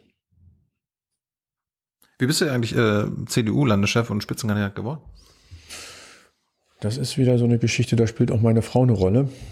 Und zwar, ich dachte jetzt Philipp Amthor. Nein, also ähm, ich bin nicht im Landesvorstand der CDU gewesen. Ich habe sozusagen in, in diesem Landesvorstand keine Rolle, habe dort auch nicht gewusst, was dort besprochen wird. Und es war so, dass ich am Freitag, meine ich, war das, ähm, ich glaube der 23. Juni 2019, einen Anruf bekam nachmittags. Das war der letzte Schultag auf alle Fälle. Meine Frau war nicht zu Hause. Mhm. Und ich war zu Hause, ich weiß gar nicht, womit ich da beschäftigt war. Irgendwie hatte ich was zu tun, habe da, glaube ich, aufgeräumt ein bisschen zu Hause. Und äh, ein bisschen Schreibtisch gemacht. Und äh, kriegt den Anruf, war Eckhard Rehberg am Telefon, der mir sagte, du hör zu, Michael. Du kannst jetzt Ja oder Nein sagen. Du musst dich aber schnell entscheiden. Ich gehe jetzt in den Landesvorstand und dann fällt eine Entscheidung. Willst du oder willst du nicht Landesvorsitzender werden? Also Eckert, jetzt ja, mache ich. Braucht ihr mich? Ja. Gut, mache ich. So, dann hat er aufgelegt und ging in diese Landesvorstandssitzung. War, war das die Sitzung, nachdem Amtor zurückgezogen hat? Weil ich, ja. ich war auf dem Stand und habe damals mitbekommen, dass die Justizministerin und Amtor um die um den Vorsitz der CDU hier in MV. Richtig, das war im Vorfeld ja alles. Und das war ähm, also diese Entscheidung. Ähm, du, du wolltest ja nicht gegen Amtor antreten. Naja, ich war über, ich wollte überhaupt nicht antreten. Genau. Aber warum musstest du dann antreten? Was ist, was ist mit Philipp Amthor passiert? Na, Philipp hat ja dann aufgrund des Druckes ähm, die Entscheidung getroffen, er kandidiert nicht. Warum, warum, warum gab es Druck? Gibt ja Leute, die das vielleicht nicht mitbekommen haben. Erklär das mal. Na, na die Situation war ja schon, dass ähm, im Prinzip die Frage im Raum stand, was da jetzt an Vorwürfen in der Welt ist und dass er damit im Prinzip, also zum, zum Thema ähm, ähm, der gesamten Geschichte, ähm, die man eben im Rahmen der, ja, wie soll man es genau sagen, ähm, der Affäre um ähm, Augustus Intelligence ähm, im Prinzip dort äh, ist er unter Druck geraten. So ist vielleicht am besten. Was für was was gab's da? Wie würdest du es beschreiben? Was für was für ein Verdacht stand im Raum? Was hat sich am Ende auch erhärtet? Naja, das ist eine spannende Frage, was sich wirklich erhärtet hat. Für mich waren das eine ganze Menge von Behauptungen, die erst einmal in den Raum gestellt wurden, die dazu führten, dass er zumindest für sich gesagt hat, aus unter, unter diesen Vorwürfen stelle ich mich nicht mehr zur Wahl. Das ist, glaube ich, der entscheidende Punkt. Hat sich denn nichts erhärtet? Relativ wenig, würde ich sagen. Es ging um Lobbyismus, Korruption, mhm. Einflussnahme. Korruption ist ein Straftatbestand. Mhm. Ist er verurteilt? Nein, weil das, was er gemacht hat im Bundestag, legal ist. Aber war es legitim? Mhm. Er hat ja mit dem Briefpapier sein, als Abgeordneter äh, Lobbytätigkeiten ans Wirtschaftsministerium herangetragen. War das legitim? Es war legal, ja. Aber war es legitim aus deiner Sicht? Politisch unklug. Aber legitim? Wenn es legal ist, ist es auch legitim, oder? Nicht alles, was legal ist, ist legitim. Ich würde es eher als politisch unklug bezeichnen. Mhm. Ne, nicht alles, was ähm, rechtlich mh, alles was, naja, nehmen, nehmen wir es mal so. Nicht alles, was, äh, also rechtlich kann man ihm nichts vorwerfen. Das ist, glaube ich, auch festgestellt und das ist auch Stand dessen, was ich momentan weiß. Politisch war das aber ein großer Fehler und den hat er auch eingestanden. Und das ist doch das Entscheidende. Und dafür durfte er und sollte er dann halt auch nicht Landesvorsitzender in Mecklenburg-Vorpommern werden. Naja, wie gesagt, wenn es politisch nicht klug war, Richtig. ist das eine Frage dann, ob er dann sozusagen mit, mit den, ähm, ob, ob, ob er dann geeignet ist als Landesvorsitzender an der Stelle. Genau. Und als Landesvorsitzender wäre. Das hat er für sich alleine beantwortet. Genau. Und er wäre ja als Landesvorsitzender dann auch äh, Ministerpräsidentenkandidat geworden. Vielleicht. Darum ging es ja auch. Vielleicht. Warum ist er denn jetzt, warum reicht es, dann trotzdem, dass er jetzt Spitzenkandidat der CDU, deiner CDU, als äh, bei der Bundestagswahl ist? Hat man nicht auch eine Chance wieder verdient als junger Mensch, der politisch engagiert ist, der auch ein kluger Kopf ist? Hat man nicht diese Chance verdient? Denn eine Korruptionsaffäre? Affäre hin oder her, was ist, was ist jetzt dran? Er hat das ja als eingeräumt, was passiert ist. Es war halt nur legal. Aber Korruption ist ein Straftatbestand. Dann hätte man in der Staatsanwaltschaft und er vor Gericht gelandet. Michael, du hast ja gerade gesagt, er hat politisch unklug gehandelt, er hat ja. Fehler gemacht. Ja, das ist aber nicht das gleiche wie Korruption. Und ja gut, äh, aber er hat Fehler gemacht, er hat unklug gehandelt. Es reicht nicht, als Spitzenkandidat zur Landtagswahl anzutreten bei euch. Es reicht nicht, äh, Landesvorsitzender der CDU zu werden, aber es reicht, Spitzenkandidat der CDU für die Bundestagswahl zu werden. Warum? weil auch er eine zweite Chance verdient hat. Aber der Bundestag, also Spitzenkandidatur Bundestag ist ja quasi noch höher angelegt als die Landtagswahl, oder? Na, Ich weiß nicht, ob man das höher, also Ministerpräsident werden zu dürfen, ist, glaube ich, auch ein durchaus hohes Amt. Ja. Aber warum, warum stellt ihr ihn als Bundestagskandidat auf, als Spitzenkandidat eurer Partei, als Aushängeschild eurer Partei für den Bundestagswahl? Also noch- noch mal- Nachdem er eine krasse Affäre hinter sich hat. Ja, aber wie gesagt, der Vorwurf der Korruption ist ein Straftatbestand, dann hätte eine Staatsanwaltschaft Ermittlungen aufnehmen müssen. Das haben die alles nicht getan. du Ich glaube, da gibt es genug Gründe, warum sie es nicht Du getan haben. hast aber gerade selbst gesagt, er hat politisch unklug gehandelt, Ja. er hat krasse Fehler gemacht. Genau, und politisch unklug heißt aber auch, wer Fehler macht, man muss auch mal schauen, hat er eine zweite Chance verdient? Und da bin ich ganz klar der Meinung, ja, die hat er. Aber er ist ja nicht so wie Gutenberg zurückgetreten und jetzt zehn Jahre später wiedergekommen, sondern er ist, er hat alle seine Ämter behalten, er hat sein Mandat behalten und es geht das einfach so weiter. Ja, warum sollte der Hat die er auch hinschmeißen? gab es irgendwelche Konsequenzen? Naja, zumindestens äh, konnte er nicht das machen, was er eigentlich vorhatte. Das ist schon eine Konsequenz, oder? Wenn man Aber er kann jetzt weitermachen, so wie bisher. für den, für den Bundestag kandidiert er jetzt wieder als Spitzenkandidat, ganz klar. Das ist jetzt der kritische Punkt. genau. So, aber das, was er gerne wollte, nämlich Landesvorsitzender, ist er nicht geworden. Ist das nicht auch eine Konsequenz? Ja. Aber für die Spitzenkandidatur bei der Bundestagswahl reicht's. Ich denke, das ist noch, noch mal, also dem jungen Mann auch eine Chance zu geben. Wir machen doch alle unsere Fehler. Manchmal sind es auch politisch unkluge Entscheidungen, die wir treffen. Das ist manchmal so. Das ist aber auch ein Mensch und der braucht auch eine zweite Chance. Das gehört mit zur Wahrheit. Aber wenn er nochmal sowas macht, dann ist vorbei. Ich gehe davon aus, dass er es nicht nochmal macht. Hast du ihn mal gefragt?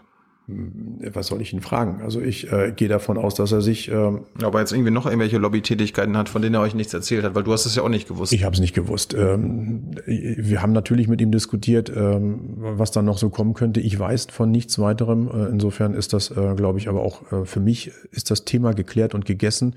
Ich sehe momentan das eher als schwierig an, dass er ständig äh, immer wieder mit diesen Vorwürfen konfrontiert wird. Das sage ich ganz ehrlich. Ich finde, dass, dafür ist er gestraft und es, ich glaube, er hat das auch sehr persönlich sehr be bereut. Was war die Strafe? dass er den Landesvorsitz nicht antreten konnte. Das ist schon, eine, das ist schon etwas, wofür der gearbeitet hat. Hast du irgendwelche Aktienoptionen im Wert von 250.000 Euro? Wie er? Ich? Ja. Nee. Hast du irgendwelche, äh, irgendwelche Lobbytätigkeiten anzuzeigen? Ja. Jetzt volle Transparenz. So, jetzt volle Transparenz. Ich bin, äh, jetzt muss ich überlegen, ich, ich muss das ja ständig alles angeben, eine ganze Liste von ähm, Tätigkeiten, die ich habe im Rahmen meiner Arbeit. Hast du irgendwelche Nebeneinkünfte? Das ist die Frage. Äh, ich habe aufgrund der Tätigkeit als Landrat äh, derzeit äh, den Verwaltungsratsvorsitz in der Sparkasse Vorpommern und in der Sparkasse Ukarando. Was gibt's da so? Ähm, da gibt's eine Entschädigung. Ähm, da gibt's eine Aufwandsentschädigung. Was gibt's da so? Äh, oh, jetzt, wenn ich jetzt eine falsche Zahl sage, bin ich genauso dran, als Pi wenn ich keine, sa keine sage. Ich kriege eine Entschädigung, Entschädigung monatlich, die ist aber zusammengefasst auf ein Vierteljahr bei dem einen. Oh, wie war denn das? Ich weiß es nicht. Im Jahr? Ähm, Fünfstellig? mh, ja, knapp, glaube ich. Hm. Aber das ist, wie gesagt, ähm, vielleicht, vielleicht muss ich das etwas, etwas deutlicher erklären. Die Sparkassen, die Sparkasse Vorpommern setzt sich aus vier Gebietskörperschaften zusammen. Ehemals, also eh- ehemals Sparkasse aus dem Stralsunder Bereich, Greifswald, äh, Ostvorpommern und ähm, Nordvorpommern. Hm. Das heißt, die beiden Oberbürgermeister und die beiden Landräte rotieren. Da gibt es einen festen Rhythmus, wann wer dran ist Hm. als Landrat Mhm. beziehungsweise Oberbürgermeister und das wechselt immer. Das heißt, das ist verbunden mit der Tätigkeit des Landrates. Das ist kein Amt, in das ich ähm, sozusagen irgendwie mich hineinmanövrieren kann, sondern da gibt es einen Zweckverband, in dem festgelegt ist, wann welcher Oberbürgermeister äh, da ist. Das ist tätig- Spendest du das Geld? das spende ich nicht, Warum nicht? weil das äh, durchaus Zeit ist, die ich ansonsten mit meiner Familie verbringen würde. Und äh, gezielt dieses Geld äh, zu spenden, mache ich an der Stelle nicht. Kannst du die Posten nicht ablehnen Äh, und sagen, ich brauche die Zeit für meine Familie? Ähm, Würde ich aber nicht tun, weil es zum Teil, äh, nein, weil es ganz klar meine Verpflichtung ist, als Landrat ähm, das auch zu tun. Hast du irgendwie andere Nebeneinkünfte noch? Dann habe ich das gleiche nochmal bei der Sparkasse Ükarando. Da ist es aber äh, vom Betrag her deutlich weniger, weil es eine deutlich kleinere Sparkasse ist. Steht in den Satzungen der Sparkassen drin, meine ich. Das kann man nachlesen. Alles ist alles im Internet. Okay. Ja. Sparkasse, was noch? So, was habe ich noch? Oh, jetzt wird spannend. Ähm, schon, ich ja. bin noch äh, im Ostdeutschen Sparkassenverband tätig. So viele Sparkassen. Ja, natürlich. Äh, naja, wir haben ja über viele Jahre, dass ähm, sozusagen die Sparkassen, da waren ja die Landkreise die Gewährsträger. Das ist ja miteinander fest verbunden. Das, das Sparkasse und Landkreis beziehungsweise kreisfreie Stadt ist ein fecht, fester Mechanismus in Deutschland. Ja. Und die Landräte, Oberbürgermeister sind eben auch immer in der Verantwortung, dann diesen Aufsichtsrat ähm, auch, auch zu, wahrzunehmen. Das ist einfach so gegeben. Das ist deutschlandweit so. Ja. Ähm, Kann man ja trotzdem kritisch sehen. Kann man alles kritisch, man kann alles kritisch sehen. Bis dreimal jetzt schon Sparkassen. Ja, genau. Ja, ich versuche das ja so ein bisschen jetzt zu sortieren. OSV, Ostdeutscher Sparkassenverband, da bin ich für das Land Mecklenburg-Vorpommern, also für die Landkreise, ähm, ähm, gewählt worden, die Vertretung ähm, der, äh, im OSV äh, wahrzunehmen. Das heißt, dort vertrete ich, wenn man so will, die Interessen von, von den der Landkreise und Sparkassen von Mecklenburg-Vorpommern. So, was habe ich noch? Dann bin ich noch Verbandsvorsteher des Zweckverbandes Penetal. Das Gibt's da Geld? Ja, da gibt's, da weiß ich es genau, 100 Euro im Monat. Und zwar bin ich als Verbandsvorsteher dort, das sind, ähm, den Zweckverband tragen die beiden Landkreise, Seenplatte und Vorpommern-Greifswald und die Städte der Minen, ähm, Lötz, Jamen, Gützkow, Anklam. Also das heißt, ein kommunaler, kommunaler Zusammenschluss sind, glaube ich, viereinhalbtausend Hektar etwa im Pienetal, die dort äh, mit äh, sozusagen verwaltet werden. Dort bin ich Zweckverbandsvorsteher. So, wo habe ich noch was? Ich glaube, jetzt bin ich so lange da, da mehr habe ich. Also Also- habe ich noch Vereinsmitgliedschaften, aber ich glaube, die interessieren nicht, Geht weil es um Nebeneinkünfte? Ne? ja, da, da bin ich, ja, wenn, wenn man über Lobbyismus nachdenkt, dann ist, spielt das schon eine Rolle. Weil die Frage ist ja, Ja gut, wenn es jetzt politisch relevant ist, dann erzähl. Welche Vereinsmitgliedschaften müssen wir wissen? also das, das ist eine ganze Reihe von Vereinen und da, wenn ich jetzt anfange aufzuzählen, werde ich garantiert nicht alle treffen. Muss ich einfach so Ja, sagen. aber welche sind politisch relevant? Ja, politisch relevant, äh, die kommunalpolitische Vereinigung vielleicht noch, der CDU. Die ist politisch Verdienst du mehr bei den Sparkassen neben, äh, Nebeneinkünften als mit dem Landratsamt? Nein, nein, bei weitem weniger. Okay. Bei weitem weniger. Gut, wir haben jetzt nicht mehr so viel Zeit. Ähm, ich habe mal in euren, euer Wahlprogramm geguckt. Da sprecht ihr davon, dass ihr einen Fetisch habt für die schwarze Null. Mhm. Macht euch die schwarze Null geil? Nein, die ist wichtig. Die ist wichtig. Aber warum ist es ein Fetisch von euch? Ja, ein Fetisch ähm, ist ein schönes Wort, um da so ein bisschen drauf zu fokussieren. Ähm, ist durchaus unter den Mitgliedern gut diskutiert worden, ob wir diesen Begriff nehmen sollten. Äh, das Ziel ist ganz klar, wir brauchen eine solide Finanzpolitik, damit wir auch unseren ge- nachfolgenden Generationen nicht einen Berg von Schulden hinterlassen, Mhm. wo wir heute sagen, ja, wir haben das alles gut hinbekommen und wir haben ähm, auch gut gelebt mit diesem Geld. Aber ihr wollt doch, Aber Zahlen tun die nachfolgenden Generationen. aber ihr wollt doch viel investieren. ja, Wie, wie passt das zusammen? Ja, das viel investieren, man muss das äh, im Zusammenhang betrachten. Was wir derzeit sehen, ist, dass äh, zusätzliche ähm, Ausgaben beziehungsweise zu, äh, zusätzliche ähm, Steuern, insbesondere Abgaben, dazu führen werden, dass wir die Wirtschaft, die wir jetzt aber eigentlich richtig erst nach dieser Pandemie in Gang kriegen müssen wieder, dass das vernünftig rund läuft wieder, dass wir wissen, äh, wir sind da durch, wir haben alle mit rüberbekommen. Da muss man sich auch verschulden? Und dazu, dazu braucht es erst einmal ein Belastungsmoratorium, dass wir eben nicht diesen Unternehmen derzeit die Investitionsmöglichkeiten nehmen, durch Abgaben, Steuern, was da alles jetzt in der, in der Diskussion ist. Aber ihr sprecht ja davon, dass das Land auch investieren muss. ja, richtig. Also Schulden aufnehmen muss. Ja, und die Frage ist ja, ähm, wenn wir Schulden aufnehmen in Investitionen, ist das aber etwas, wo etwas Bleibendes ist, wo auch Wertschöpfung hinterhängt. Also Ist diese, es aber- diese es aber- Investitionen nicht als Schulden betrachten. Investitionen betrachte ich nicht als Schulden, sondern als sozusagen Gestaltung auch für die Zukunft. Wenn wir aber Schulden aufnehmen, um Sozialleistungen zu, zu, zu geben, das ist da, wer Hilfe braucht, muss das Geld hin. Ist gar keine Frage. Wem geholfen werden muss, der, der muss auch das Geld erhalten und dann sind es im Zweifel auch Schulden, die da gebraucht werden. Aber wir sollten aufpassen, dass wir in dieser Phase, in der wir gerade sind, sehr maßvoll damit umgehen, was wir heute an Schulden aufnehmen, damit wir morgen nicht unsere Kinder und Enkel damit belasten, weil die werden ja auch ihr Leben gestalten müssen und brauchen dazu auch die nötigen Spielräume. Und wir sehen es so, dass wir erst einmal in die Investition gehen müssen, damit Also auch schon- gerade die Unternehmen, also gerade die Förderung der Unternehmen, damit dort, wenn die Unternehmen gut laufen, gibt es auch wiederum Erstmal, wenn wer mehr Gewinne macht, kann auch mehr Gewerbesteuer zahlen. Das ist einfach eine Realität. Und die Frage ist, schöpfe ich das vorher einmal ab? Oder nehme ich diese zweite Welle de facto, äh, wo ich sage, starke Unternehmen, eine starke Wirtschaft, die auch langfristig die Schulden bezahlen kann, die wir alle aufnehmen. Und trotzdem wollt ihr einen Kassensturz machen, steht da im Wahlprogramm. Äh, als Regierungspartei solltet ihr doch wissen, was in der Kasse ist. Das Finanzministerium wird äh, gerade nicht von uns besetzt. Ist das geheim?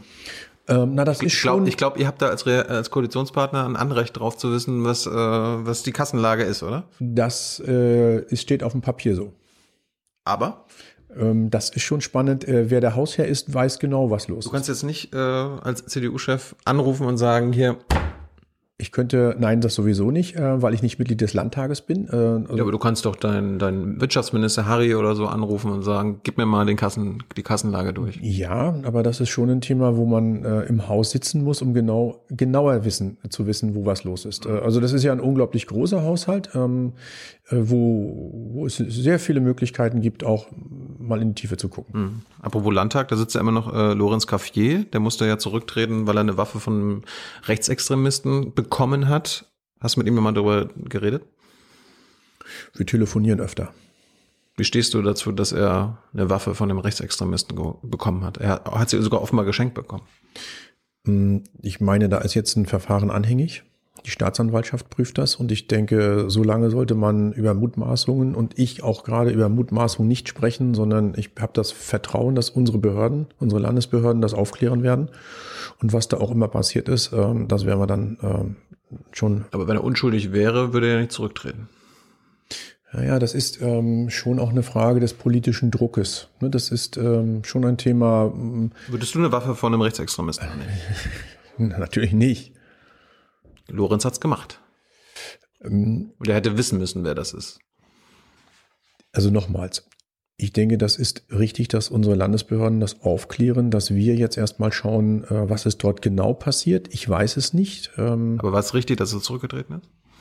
Das ist seine Entscheidung gewesen. Das ist seine ganz persönliche Entscheidung gewesen. Ähm, Das respektiere ich an dieser Stelle. Ähm, Der Druck war enorm. Hast du ihm Druck gemacht? Nein. Obwohl du gewusst hast, was, dass er damals ja noch äh, eine Waffe gekauft haben soll von diesem Ich Rechtsextremisten. habe meine Informationen aus der Presse erhalten. Und eines ist, Hast du nicht gefragt, was da dran ist? nein, Das, das fragt man nicht. Hier. ich gehe davon Das aus. ist eine höchst politische Sache. Das, hat, das haben wir in Berlin selbst mitbekommen. Ja, Dass na- ein ja. Innenminister von einem Nazi eine Waffe holt. Nochmals. Es ist eine persönliche Betroffenheit, Punkt eins da. Zum Zweiten ist das äh, medial sehr intensiv gelaufen. Zu Recht, oder? Naja, die Frage ist doch aber, was ist wirklich dran? Nicht alles, was in der Zeitung steht, muss am Ende auch Bestand haben. Und das ist schon ein Punkt, wo ich sage, jetzt warten wir doch bitte erstmal ab, bevor wir jemanden hier verurteilen oder an den Pranger stellen. Jetzt, ich will einfach wissen, äh, in der, bei, der, bei den Behörden jetzt wird das erarbeitet und ausgearbeitet, was ist da genau gewesen. Und wenn die Fakten auf dem Tisch liegen, dann können wir gerne urteilen. Beziehungsweise dann wird ein Urteil gesprochen über, über die Geschichte. Und äh, das, denke ich, sollten wir auch ihm zugestehen. Äh, das äh, ist das gute Recht eines jeden von uns. Und so lange gilt für mich, muss ich auch mal ganz klar so sagen, die Unschuldsvermutung. Es ist gerichtlich noch nicht festgestellt worden. Und das ist für mich entscheidend. Und mit Mutmaßung, tut mir leid, kann ich nicht um an der Stelle. In eurem Wahlprogramm bekennt ihr euch zum 1,5 Grad Ziel vom Pariser Klimaabkommen. Warum finde ich aber kein Wort zum Thema Solar oder Photovoltaik, zum Thema Klimaneutralität, wie alle anderen Parteien außer die AfD das festschreiben, bis wann sie MV klimaneutral machen wollen. Ich lese auch nichts von Erdgas. Ihr unterstützt ja Nord Stream 2, richtig? Unterstützen ist unterstellt, würde ich sagen. Ja, wollt ihr Nord Stream 2 stoppen? Nein, Dann unterstützt ihr Nord Stream 2. würde ich nicht so sagen. Mm, Zum einen sind Verträge geschlossen worden. Die du nicht brechen willst. die, äh, ich glaube, wir tun gut daran, dass wir uns an Verträge halten. das ist eine gewisse Rechtssicherheit für beide Seiten. Das ist im üblichen im deutschen Geschäftsverkehr auch so. Aber warum, warum, warum finde ich das nicht in eurem Wahlprogramm? Warum äh, sehe ich, seh ich nichts zu Erdgas und Nord Stream 2? Ist doch das ist, Thema hier. Nee. Ich glaube, wir haben viel wichtigere Themen. Viel, viel wichtigere. Aber das ist ja nicht die Frage. Warum finde ich dazu nichts? Weil das nicht unser Thema ist. Warum finde ich nicht zur Klimaneutralität? Weil wir dort ein Bundesziel haben. Anderthalb Grad ist das Thema, worauf wir uns bis 2045 ähm, als Bundesrepublik Deutschland ähm, geeinigt haben im Pariser oder, oder, oder verpflichtet haben. Bis, bis wann soll Mecklenburg-Vorpommern klimaneutral sein? Ähm, jetzt ist die Frage dabei, wie wollen wir das bewerten, was wir bislang geschafft nee, nee, haben? Wir nee. reden über 1990 ne, als Standardjahr. Klimaneutral heißt? CO2-neutral. Und naja, das oder, ist noch was anderes. Ja, klimaneutral ist noch was anderes, richtig. Und Klimaziel. Also die Linken und die Grünen wollen bis 2035 MV klimaneutral machen. Die SPD bis 2040. Und die CDU? Das ist. Die AfD ist wie, wie ihr, die sagen gar nichts dazu. Na, nur mal sagt er, wir müssen doch erstmal schauen, was ist überhaupt Stand der Dinge jetzt hier. Die Bundesregierung und, will ganz Deutschland bis 2045. Genau, und das ist das Ziel, an dem wir uns orientieren sollten. Also sagt, Michael sagt, die CDU will MV bis 2045 klimaneutral. Das kann man so unterschreiben, ja. Warum, warum nicht früher? Was wir das wäre doch ein, äh, ein Standortvorteil dann hier, oder? Wenn wir früher dran wären. Bezweifle ich. Ich habe gestern Abend eine Diskussion in der IHK miterlebt, ähm, wo ähm, jemand, ähm, der bei einem großen Energieversorger dieser Region arbeitet, sagt, wie wollen wir damit umgehen, dass derzeit in dieser Region viermal, in meiner vorpommerschen Heimat, viermal mehr Energie durch Windkraft äh, produziert wird, als wir selbst verbrauchen? Hm. Wie wollen wir damit künftig umgehen? Was haben wir als Land davon? Wie akzeptiert ist das überhaupt bei unseren Bürgerinnen und Bürgern? Und wenn wir über Klimaneutralität reden und nur das Klimaziel damit auch fest im Blick haben und wann wir das schaffen wollen, haben wir eines aus meiner Sicht komplett unterschätzt. Ja. Diese Ziele kann man alle gerne in ein Wahlprogramm schreiben. Man muss die Menschen dazu mitnehmen. Und das sehe ich momentan nicht. Ja, das, das, ist mein, das ist mein großes Problem momentan, wenn ich Land auf Land ab unterwegs bin. Gerade bei mir im Landkreis weisen wir gerade enorm viele Flächen für Windenergieanlagen aus. Aber ihr wollt ja weder, äh, nochmal, ihr wollt ja keine neuen Windräder äh, aufstellen. Das Ziel, was die auch mal in ihr Wahlprogramm schreiben, muss funktionieren. Ja, und zwar nicht, nicht, dass ich eine Gradzahl oder eine Jahreszahl nenne. Das ist für mich vollkommen egal. Ich muss die Menschen in der Region mitnehmen. Ja, und Maßnahmen nennen, wie ihr das anderthalb Grad Ziel, wo, wozu ihr euch bekennt, erreichen wollt. Ich meine, der IPCC, der Weltklimarat, sagt, wir müssen in den nächsten fünf Jahren auf Null kommen. Also, und, und ihr sagt, ihr sagt noch nicht mal irgendwas. Und das, was ihr sagt, heißt keine neuen Windräder. Ihr sagt nicht zu Solar. Ihr sagt nicht zu Moorvernässung. Ihr sagt nichts zur Klimaneutralität. Naja. also, also jetzt, wie, jetzt wie, wie, wie, wie, passt euer Bekenntnis an der Grazie mit dem, was ihr sagt? Also, ihr sagt ja eigentlich gar nichts. Ja, na, zusammen. die Frage ist, die anderen sagen, tun aber nichts.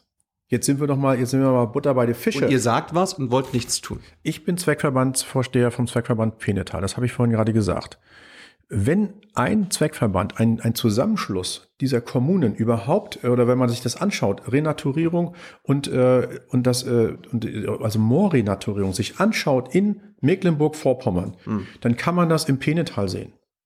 Das ist doch eine Tatsache, die da ist. Wir haben Fakten geschaffen über Jahre und mittlerweile Jahrzehnte schon. Das ist ein schon laufender Prozess, schon viele, viele Jahre und Jahrzehnte. Und jetzt wirft man uns vor, wir, nur weil wir eine Jahreszahl nicht reinschreiben, wir würden nicht dazu stehen. Das ist doch hanebüchend der Vorwurf. Ganz klar. Das muss ich dir so sagen. Fakten entscheiden am Ende und nicht Wünsche in Wahlprogrammen. Aber wo sind die Maßnahmen, die zu eurem Bekenntnis im anderthalb Grad Ziel passen? Ich habe da keine einzige Maßnahme ja, gefunden. Und jetzt kommen wir mal zu der Situation vor Ort. Fahr doch mal bitte über Land und unterhalte dich mit den Menschen in unseren Dörfern, was wir dir von Haus halten von erneuerbaren Energien. Da kann ich in das Wahlprogramm schreiben, was ich möchte. Wenn ich die Leute nicht draußen mitnehme, endlich dabei und das verstehe, dass wenn wir erneuerbare Energien bauen wollen, schaffen wollen, dafür Fläche gewinnen wollen, dann muss ich die Menschen vor Ort mitnehmen. Wie machst du das? Solange wir diejenigen, die in den Städten gewählt werden, uns erklären, was wir hier draußen zu machen haben, dann wird es nicht gelingen. Das Wie überzeugst du die Menschen da draußen von erneuerbaren Energien? Erneuerbare Energien ist übrigens auch kein, nicht einmal hier aufgetaucht. Es ist für mich unsäglich, wenn wir darüber reden heute, äh, wird das mit den erneuerbaren Energien ja unsere Chancen in Mecklenburg-Vorpommern gerade attraktiv zu sein steigen. Die Realität ist doch eine andere. Wir haben heute die höchsten Strompreise deutschlandweit, weil wir den Netzausbau mitfinanzieren. Das kann auch nicht sein, dass wir viermal mehr Windenergie in der, in der Region äh, produzieren, als wir selbst verbrauchen und bezahlen dann auch noch mehr Strompreis, äh, einen höheren Strompreis dafür. Das sind die Aufgaben, die erst einmal gelöst werden müssen. Und dann können wir uns gerne darüber unterhalten, welche Ziele wir dahinter packen. Wenn wir es nicht schaffen, als Mecklenburg-Vorpommern von diesem Klimawandel auch etwas abzubekommen. Und wenn man bei den Wahlprogrammen der anderen nur findet, wir wollen die Erneuerbaren ausbauen, aber nicht sagt, dafür wird der ländliche Raum herhalten, dann ist das ziemlich unehrlich, weil in Berlin-Kreuzberg wird niemand eine Windmühle hinstellen und auch nicht in Rostock auf dem Markt. Berlin ist kein Flächenland. So, und jetzt sind wir nämlich genau bei dem, wir müssen uns ehrlich machen zwischen Stadt und Land. Das ist der Konflikt, den wir klären müssen. Und es kann nicht sein, dass die ärmsten Gemeinden in meinem Landkreis die größten Windparks haben. Was ist hier los in diesem Land? Du könntest ja beteiligen. Ja, das ist doch ein Armutszeugnis. Dies, das, was Christian Pegel Das versucht nicht, hat, dass die, die das, was Christian Pegel versucht hat, ist ja eine gute Idee, die aber nicht fliegt. Der Energieminister. Der Energieminister, richtig. Äh, Also das fliegt in keinster Weise. Man muss doch ganz klar sagen, als Gemeinde in einer Minder, in eine Minderheitsbeteiligung zu gehen bei einer Gesellschaft, die im Zweifel nicht mal mehr ihren Hauptsitz hier im Land hat, eine geschweige denn, Hast du eine Mehrheits, äh, kommen wir du die Gemeinde als GmbH äh, oder Betreiber an sich aufstellen? naja, Willst die, du auch nicht. Naja, die Lebens, man muss sich schon mal angucken, wie das, wie das funktioniert. Ich habe einen Flächeneigentümer. Der wird von einem Windmüller angesprochen. Der sagt, du pass auf, ich bin Projektentwickler. Wir wollen hier bei dir, du hast eine Windeinlassfläche, gerne die Mühle bauen. Da ist die Gemeinde komplett raus. Das kannst du ja ändern. Darum wird's gehen. Zum Schluss, ähm, ihr wollt, ihr sprecht zwar in eurem Wahlprogramm von Breitband ähm, und alle anderen von Glasfaser. Warum finde ich bei euch nicht zu Glasfaser? Weil wenn ihr, wenn ihr von Breitband redet, dann reden wir ja von Kupferkabel. Nein. Nein. Du meinst, ihr meint mit Breitband Glasfaser. Ist Glasfaser. Ist Gl- Gleichzeichen zwischen. Steht nur nicht in eurem Wahlprogramm. Breitband ist klar. Bis wann haben- Kupfer, Kupfer ist ähm, gestern. Bis wann haben alle in Mecklenburg-Vorpommern Glasfaser am liebsten gestern. Aber was ist euer Ziel? Kann man so nicht beantworten. Aus Manuel Schwesig sagt 2026, garantiert. 2018 sollten wir schon fertig sein. Wann sagst du, du willst ja Ministerpräsident werden? Ich werde diese Jahreszahl nicht nennen, weil sie unrealistisch ist. Gut. Ich erlebe den Breitbandausbau gerade, wie der läuft und mit welchen Schwierigkeiten. Und so wie die Förderprogramme aufgestellt sind, ist es überhaupt nicht realistisch, eine Jahreszahl zu nennen, weil wir wissen manchmal gar nicht, wie lange wir das Papier bewegen müssen, bevor wir anfangen aber, zu aber bauen. Ein Ziel wäre doch schön, oder? So schnell wie möglich. Das ist das Ziel. Michael, jetzt kommt noch Hans mit Ja? den Publikumsfragen. Danke für deine Zeit. Gerne. Geh mal hier raus. Hey Leute, Thilo hier. Unsere naive Arbeit in der Bundespressekonferenz und unsere wöchentlichen Interviews, die sind nur möglich, weil ihr uns finanziell unterstützt. Und damit das so bleibt, bitten wir euch, uns entweder per Banküberweisung oder PayPal zu unterstützen. Weitere Infos findet ihr in der Podcast-Beschreibung. Danke dafür. So, wir fangen mal gleich mit der eine Million Dollar Frage von Kopfsalat an. Würdest du dich mit Hilfe der AfD zum Ministerpräsidenten wählen lassen? Nein. Definitiv nein. Nein. Dann von mehreren äh, die Frage, da steigen wir jetzt tief ein in die Landespolitik. Fischbrötchen gegen Rechtsradikale. Hintergrund am 1. Mai hatte die NPD versucht, in Greifswald eine große Demo zu machen. Da gab es dann ein Bündnis dagegen, Greifswald für alle. Die haben letztlich das verhindert. Und dann wird kritisiert, dass du aber als Landrat nicht daran teilgenommen hast, sondern zeitgleich in Wieg bei einem Fischbrötchentermin warst. Falsches Timing, falsche Prioritätensetzung. Nicht richtig. Ähm, Und aus einem einfachen Grund. Äh, Der Tag, an dem wir das aufgenommen haben, war in der Woche. Aber wir haben das am 1. Mai gepostet. Ich war nicht in Greifswald an dem Tag. Du warst aber auch nicht bei der Demo oder Nein. bei dem Bündnis Greifswald für alle. Nein. Warum nicht? Nein. Du hättest dann ja Zeit gehabt. Der Landkreis ist Genehmigungsbehörde gewesen an diesem Tag und äh, ich war in Bereitschaft im, in, in dem Hintergrund und habe mit meinen Kollegen den ganzen Tag über Kontakt gehabt, wie die Lage ist. Ich war im Bereitschaftsraum sozusagen und habe sozusagen der, im Lagebild sozusagen gesessen, bin aber nicht vor Ort gewesen. Hättest du vor Ort sein können oder sagst du, nee, weil ich als Landrat da in Funktion war, hätte ich gar nicht an dem Bündnis mich in irgendeiner Form beteiligen dürfen? Bei der angespannten Lage, die wir dort hatten, habe ich gesagt, auch zum Schutz meiner Kollegen und auch als Rückendeckung, ich will immer ansprechbar sein. Wenn ich dort vor Ort mit drinne gewesen wäre, wäre das nicht möglich gewesen. Und es ging darum, dass wir diese Lage dort gut abarbeiten können, auch im Zusammenspiel mit der Polizei. Und daher war meine Arbeit an der Stelle im Vordergrund. Wenn die nicht gewesen wäre, hättest du daran ja. teilgenommen? Ja? Okay. Veganes Panflan fragt, ähm, machst du dir Sorgen, dass der bundesweite Negativtrend für die Union deinen Wahlkampf beeinflussen könnte oder beeinflusst? Sorgen mache ich mir nicht. Ich nehme aber sehr wohl wahr, dass die Bürgerinnen und Bürger auch mit den Bundesthemen äh, uns auch auf, im Wahlkampf hier im Land natürlich äh, Fragen stellen. Das erleben wir sehr wohl. Sorgen mache ich mir nicht, denn wir wollen ganz klar auch als CDU in Mecklenburg-Vorpommern ein eigenes Profil haben und wir haben eigene Themen und damit wollen wir natürlich auch punkten. Es gibt also keinen, äh, auf Landesebene keinen Laschet-Kollateralschaden. Hm, warten wir mal die Wahl ab, aber ich würde ihn erstmal so nicht sehen. Achter Dieken äh, fragt, kommen jetzt ein paar äh, Fragen zum Thema äh, Ökologie, Nachhaltigkeit. Ähm, Wiedervernässung von Moorflächen ist eine groß diskutierte Naturschutzmaßnahme. Ähm, wie stehst du dazu und wie stehst du zur Kampagne von Philipp Amthor, der sagt, äh, Vorpommern darf nicht absaufen und damit sozusagen Stimmung macht gegen die Wiedervernässung? Also wir reden über Moorflächen, die ähm, in der Vergangenheit durchaus auch landwirtschaftlich genutzt mhm. waren, zum Teil intensiv.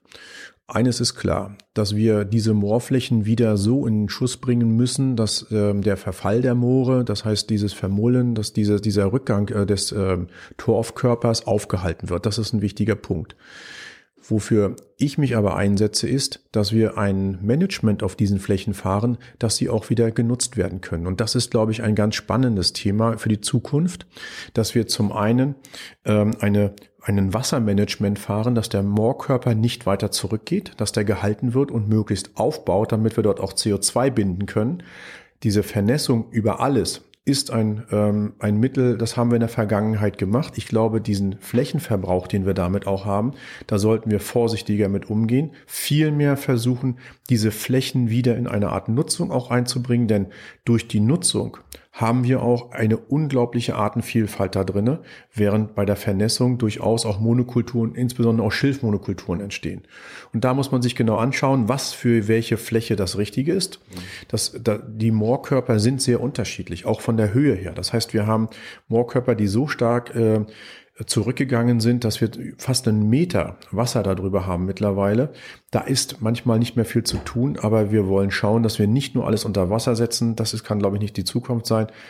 Gerade auch die neue EU-Förderperiode sieht ja da einige Maßnahmen vor, wie das man heißt, auf Moorflächen das, ja. wieder, wieder etwas anders betrachtet. Es sind auch Nutzflächen, die wir vielleicht nicht ganz ja. aufgeben sollten. Also dein Stichwort wäre Renaturierung ist mehr als äh, Wiedervernässung. Das ist richtig so. So kann man zusammenfassen, ja. Markus Babbel ähm, möchte gern wissen, was du vom massiven Ackerflächenerwerb durch Superreiche und Konzerne hältst.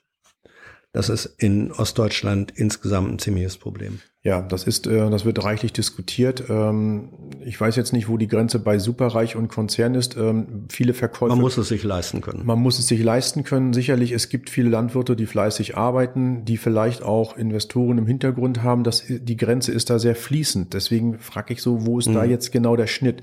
Und wir müssen aufpassen, dass wir äh, schon auch schauen, nur bäuerliche Strukturen, äh, kleinbäuerliche Strukturen, wie wir sie vielleicht in Bayern oder auch im Nordrhein-Westfälischen noch, noch finden, wird es für Mecklenburg-Vorpommern aus meiner Sicht kaum geben können, weil wir eine andere Agrarstruktur haben. Aber das Problem heißt Landgrabbing. Aber das, das Pro Problem heißt Landgrabbing und äh, sicherlich müssen wir schauen, was dort gerade passiert.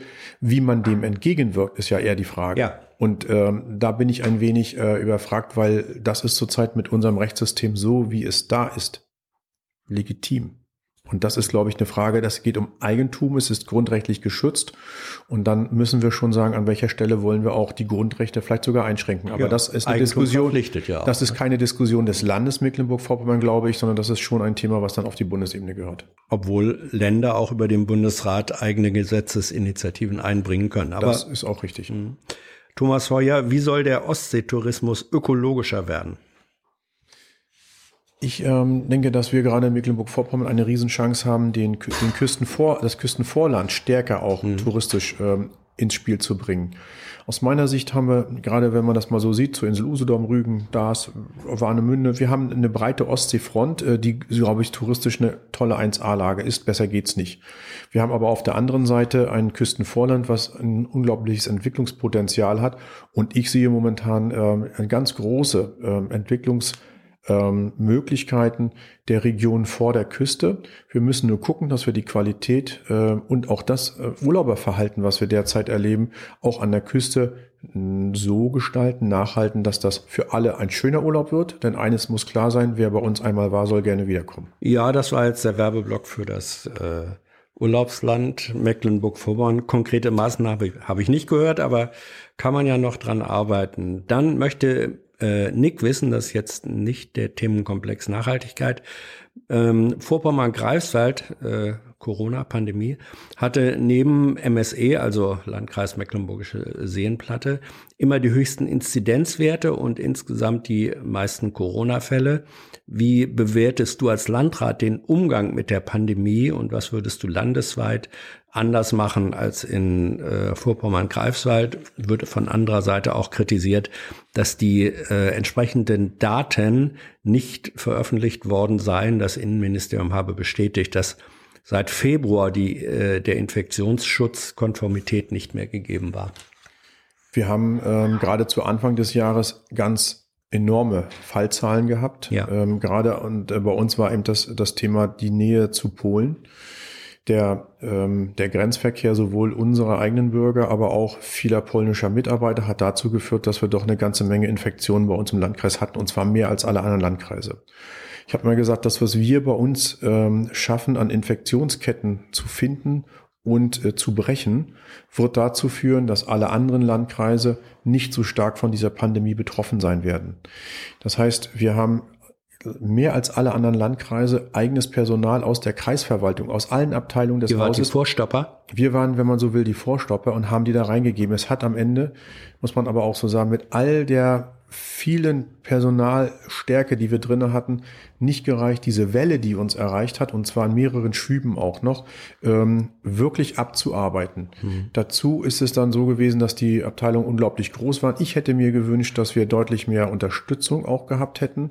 Ich habe darum gebeten, dass und? wir früher Impfstoff bekommen, mhm. dass wir eben so wie alle anderen Bundesländer, die eben die Grenze zu Tschechien und Polen hatten, ob es Bayern, Sachsen, wie auch Thüringen, wie auch immer, ich habe darum gebeten, gebt uns etwas mehr Impfstoff, damit wir so einen Schutzkorridor hinbekommen hier. Das ist nicht passiert. Ähm, das bedauere ich sehr. Ich habe äh, Personal abgefragt. Ähm, am Ende ist eine Frau, eine Mitarbeiterin bei uns gelandet. Ich will nicht sagen, dass man uns hängen lassen hat, aber es war eine bittere Zeit und meine Kolleginnen im Haus äh, und Kollegen, die haben zum Teil mehrere hundert Überstunden gemacht, im Schichtdienst gearbeitet, sondern Akzeptierst du den Vorwurf mangelnder Datentransparenz? Ich sage einfach, wir hatten unglaublich viel Arbeit und man möge bitte zur Kenntnis nehmen, dass die Menschen, die dort gearbeitet haben, über ihre Grenze gegangen sind und mehr gemacht haben, viel, viel mehr geleistet haben als alle anderen.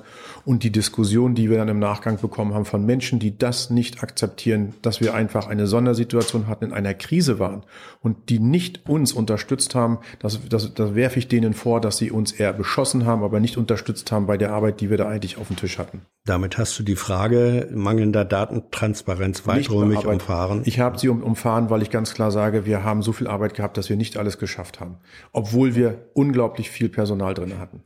Jem Hadar möchte wissen, wirst du dich für ein Lobbyregister als Ministerpräsident auf Landesebene einsetzen? Ja, können wir gerne machen. Ich würde aber gerne drin diskutieren, was alles unter Lobby fällt. Ich glaube, da hm. kann man deutlich mehr drunter sehen, als wir das heute machen. Dann letzte zwei Fragen zur äh, Gesundheitsversorgung. Frau Dr. Anja Katharina Peters möchte wissen, welche Konzepte hast du, um mehr Pflegepersonal in MV äh, auszubilden und nach Mecklenburg-Vorpommern zu holen? Spannendes Thema. Wir haben deutlich weniger Schulabgänger, als in den nächsten Jahren Menschen in die Rente gehen werden in unserem Land. Das wird auch die Pflege ganz besonders betreffen. Und dazu kommt, unsere rechtlichen Regelungen verpflichten ja sowohl die Krankenhäuser als auch die im Bereich der Altenpflege, dass wir einen Mindeststandard haben müssen an Pflegekräften. Das wird dazu führen, dass wir die zum Teil gar nicht haben werden. Wir müssen dort mehr, mehr ausbilden. Mhm.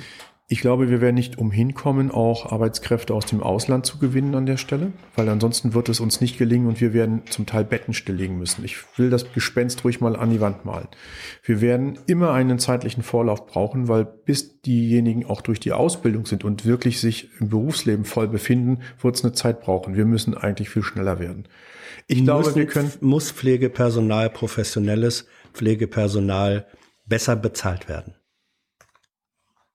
Also die, die Frage der Bezahlung ist bei den Pflegekräften, meine ich, nicht das Thema. Die Frage der Arbeitsbelastung ist ein Thema. Das ist eher das, was die da bewegt. Da gibt es einen Zusammenhang. Ja, und meines Wissens nach ist es ihnen lieber, eine Kollegin mehr zu haben, mhm. damit der Druck runterkommt, als mehr Geld zu bekommen. Weil mit mehr Geld alleine sind die nicht glücklich. Und ich weiß, dass viele von denen auch gerne eher Stunden absenken würden auf 30 Stunden oder ähnliches gehen, als ähm, lieber die volle Stelle auf Dauer machen, weil ja. es eben eine schwere, körperlich auch schwere Arbeit ist. Aber die Kollegin mehr gibt's vielleicht auch nur, wenn sie besser bezahlt wird. Gut, das waren die. Ja, sie muss erstmal ausgebildet werden. Das ist ja. der Schlüssel. Und ich glaube, wir sollten mal schauen, ob wir nicht gerade im östlichen Landesteil dort etwas leisten können fürs gesamte Land, indem wir mal schauen, ob wir nicht auch mit, ähm, mit unseren polnischen Nachbarn, die wir, also wenn ich jetzt mal ins Krankenhaus zum Beispiel nach Pasewalk schaue, da ist ein Drittel der Ärzte sind polnische Bürger die dort Gibt's da haben. schon eine Kooperation mit den Polen über die Landesgrenze hinweg? Das Problem ist ja schon da. Also wir sind mit der polnischen, also gerade mit dem Kreis Police immer wieder als Nachbarkreis in einem Gespräch, äh, inwieweit wir zusammen eine berufsschulische Ausbildung, aber zu anderen Berufen auch hinbekommen. Das System ist aber nicht so kompatibel zwischen Deutschland und Polen. Wir haben da sehr, sehr große Unterschiede. Das macht es schwer. Wenn wir das aber schaffen könnten, polnischen Schulabgängern den Einstieg bei uns zu ermöglichen, vielleicht auch aus dem deutsch-polnischen Gymnasium den ein oder anderen, ähm, den, das wir in Löcknitz ja haben, dort mhm. die, die Türen zu öffnen, könnte das ein Weg sein für die Zukunft. Michael, danke für deine Zeit, für Sehr deine gerne. Antworten. Danke für eure Fragen, eure Unterstützung. Ihr wisst, ohne die gäbe es dieses Format nicht. Ähm, ihr seht auch gleich, wer in den, in den vergangenen vier Wochen da besonders äh, sich hervorgetan hat.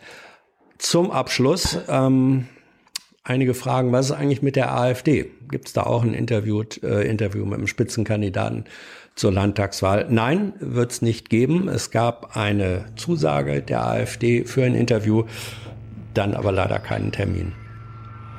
Ja, so ist das manchmal.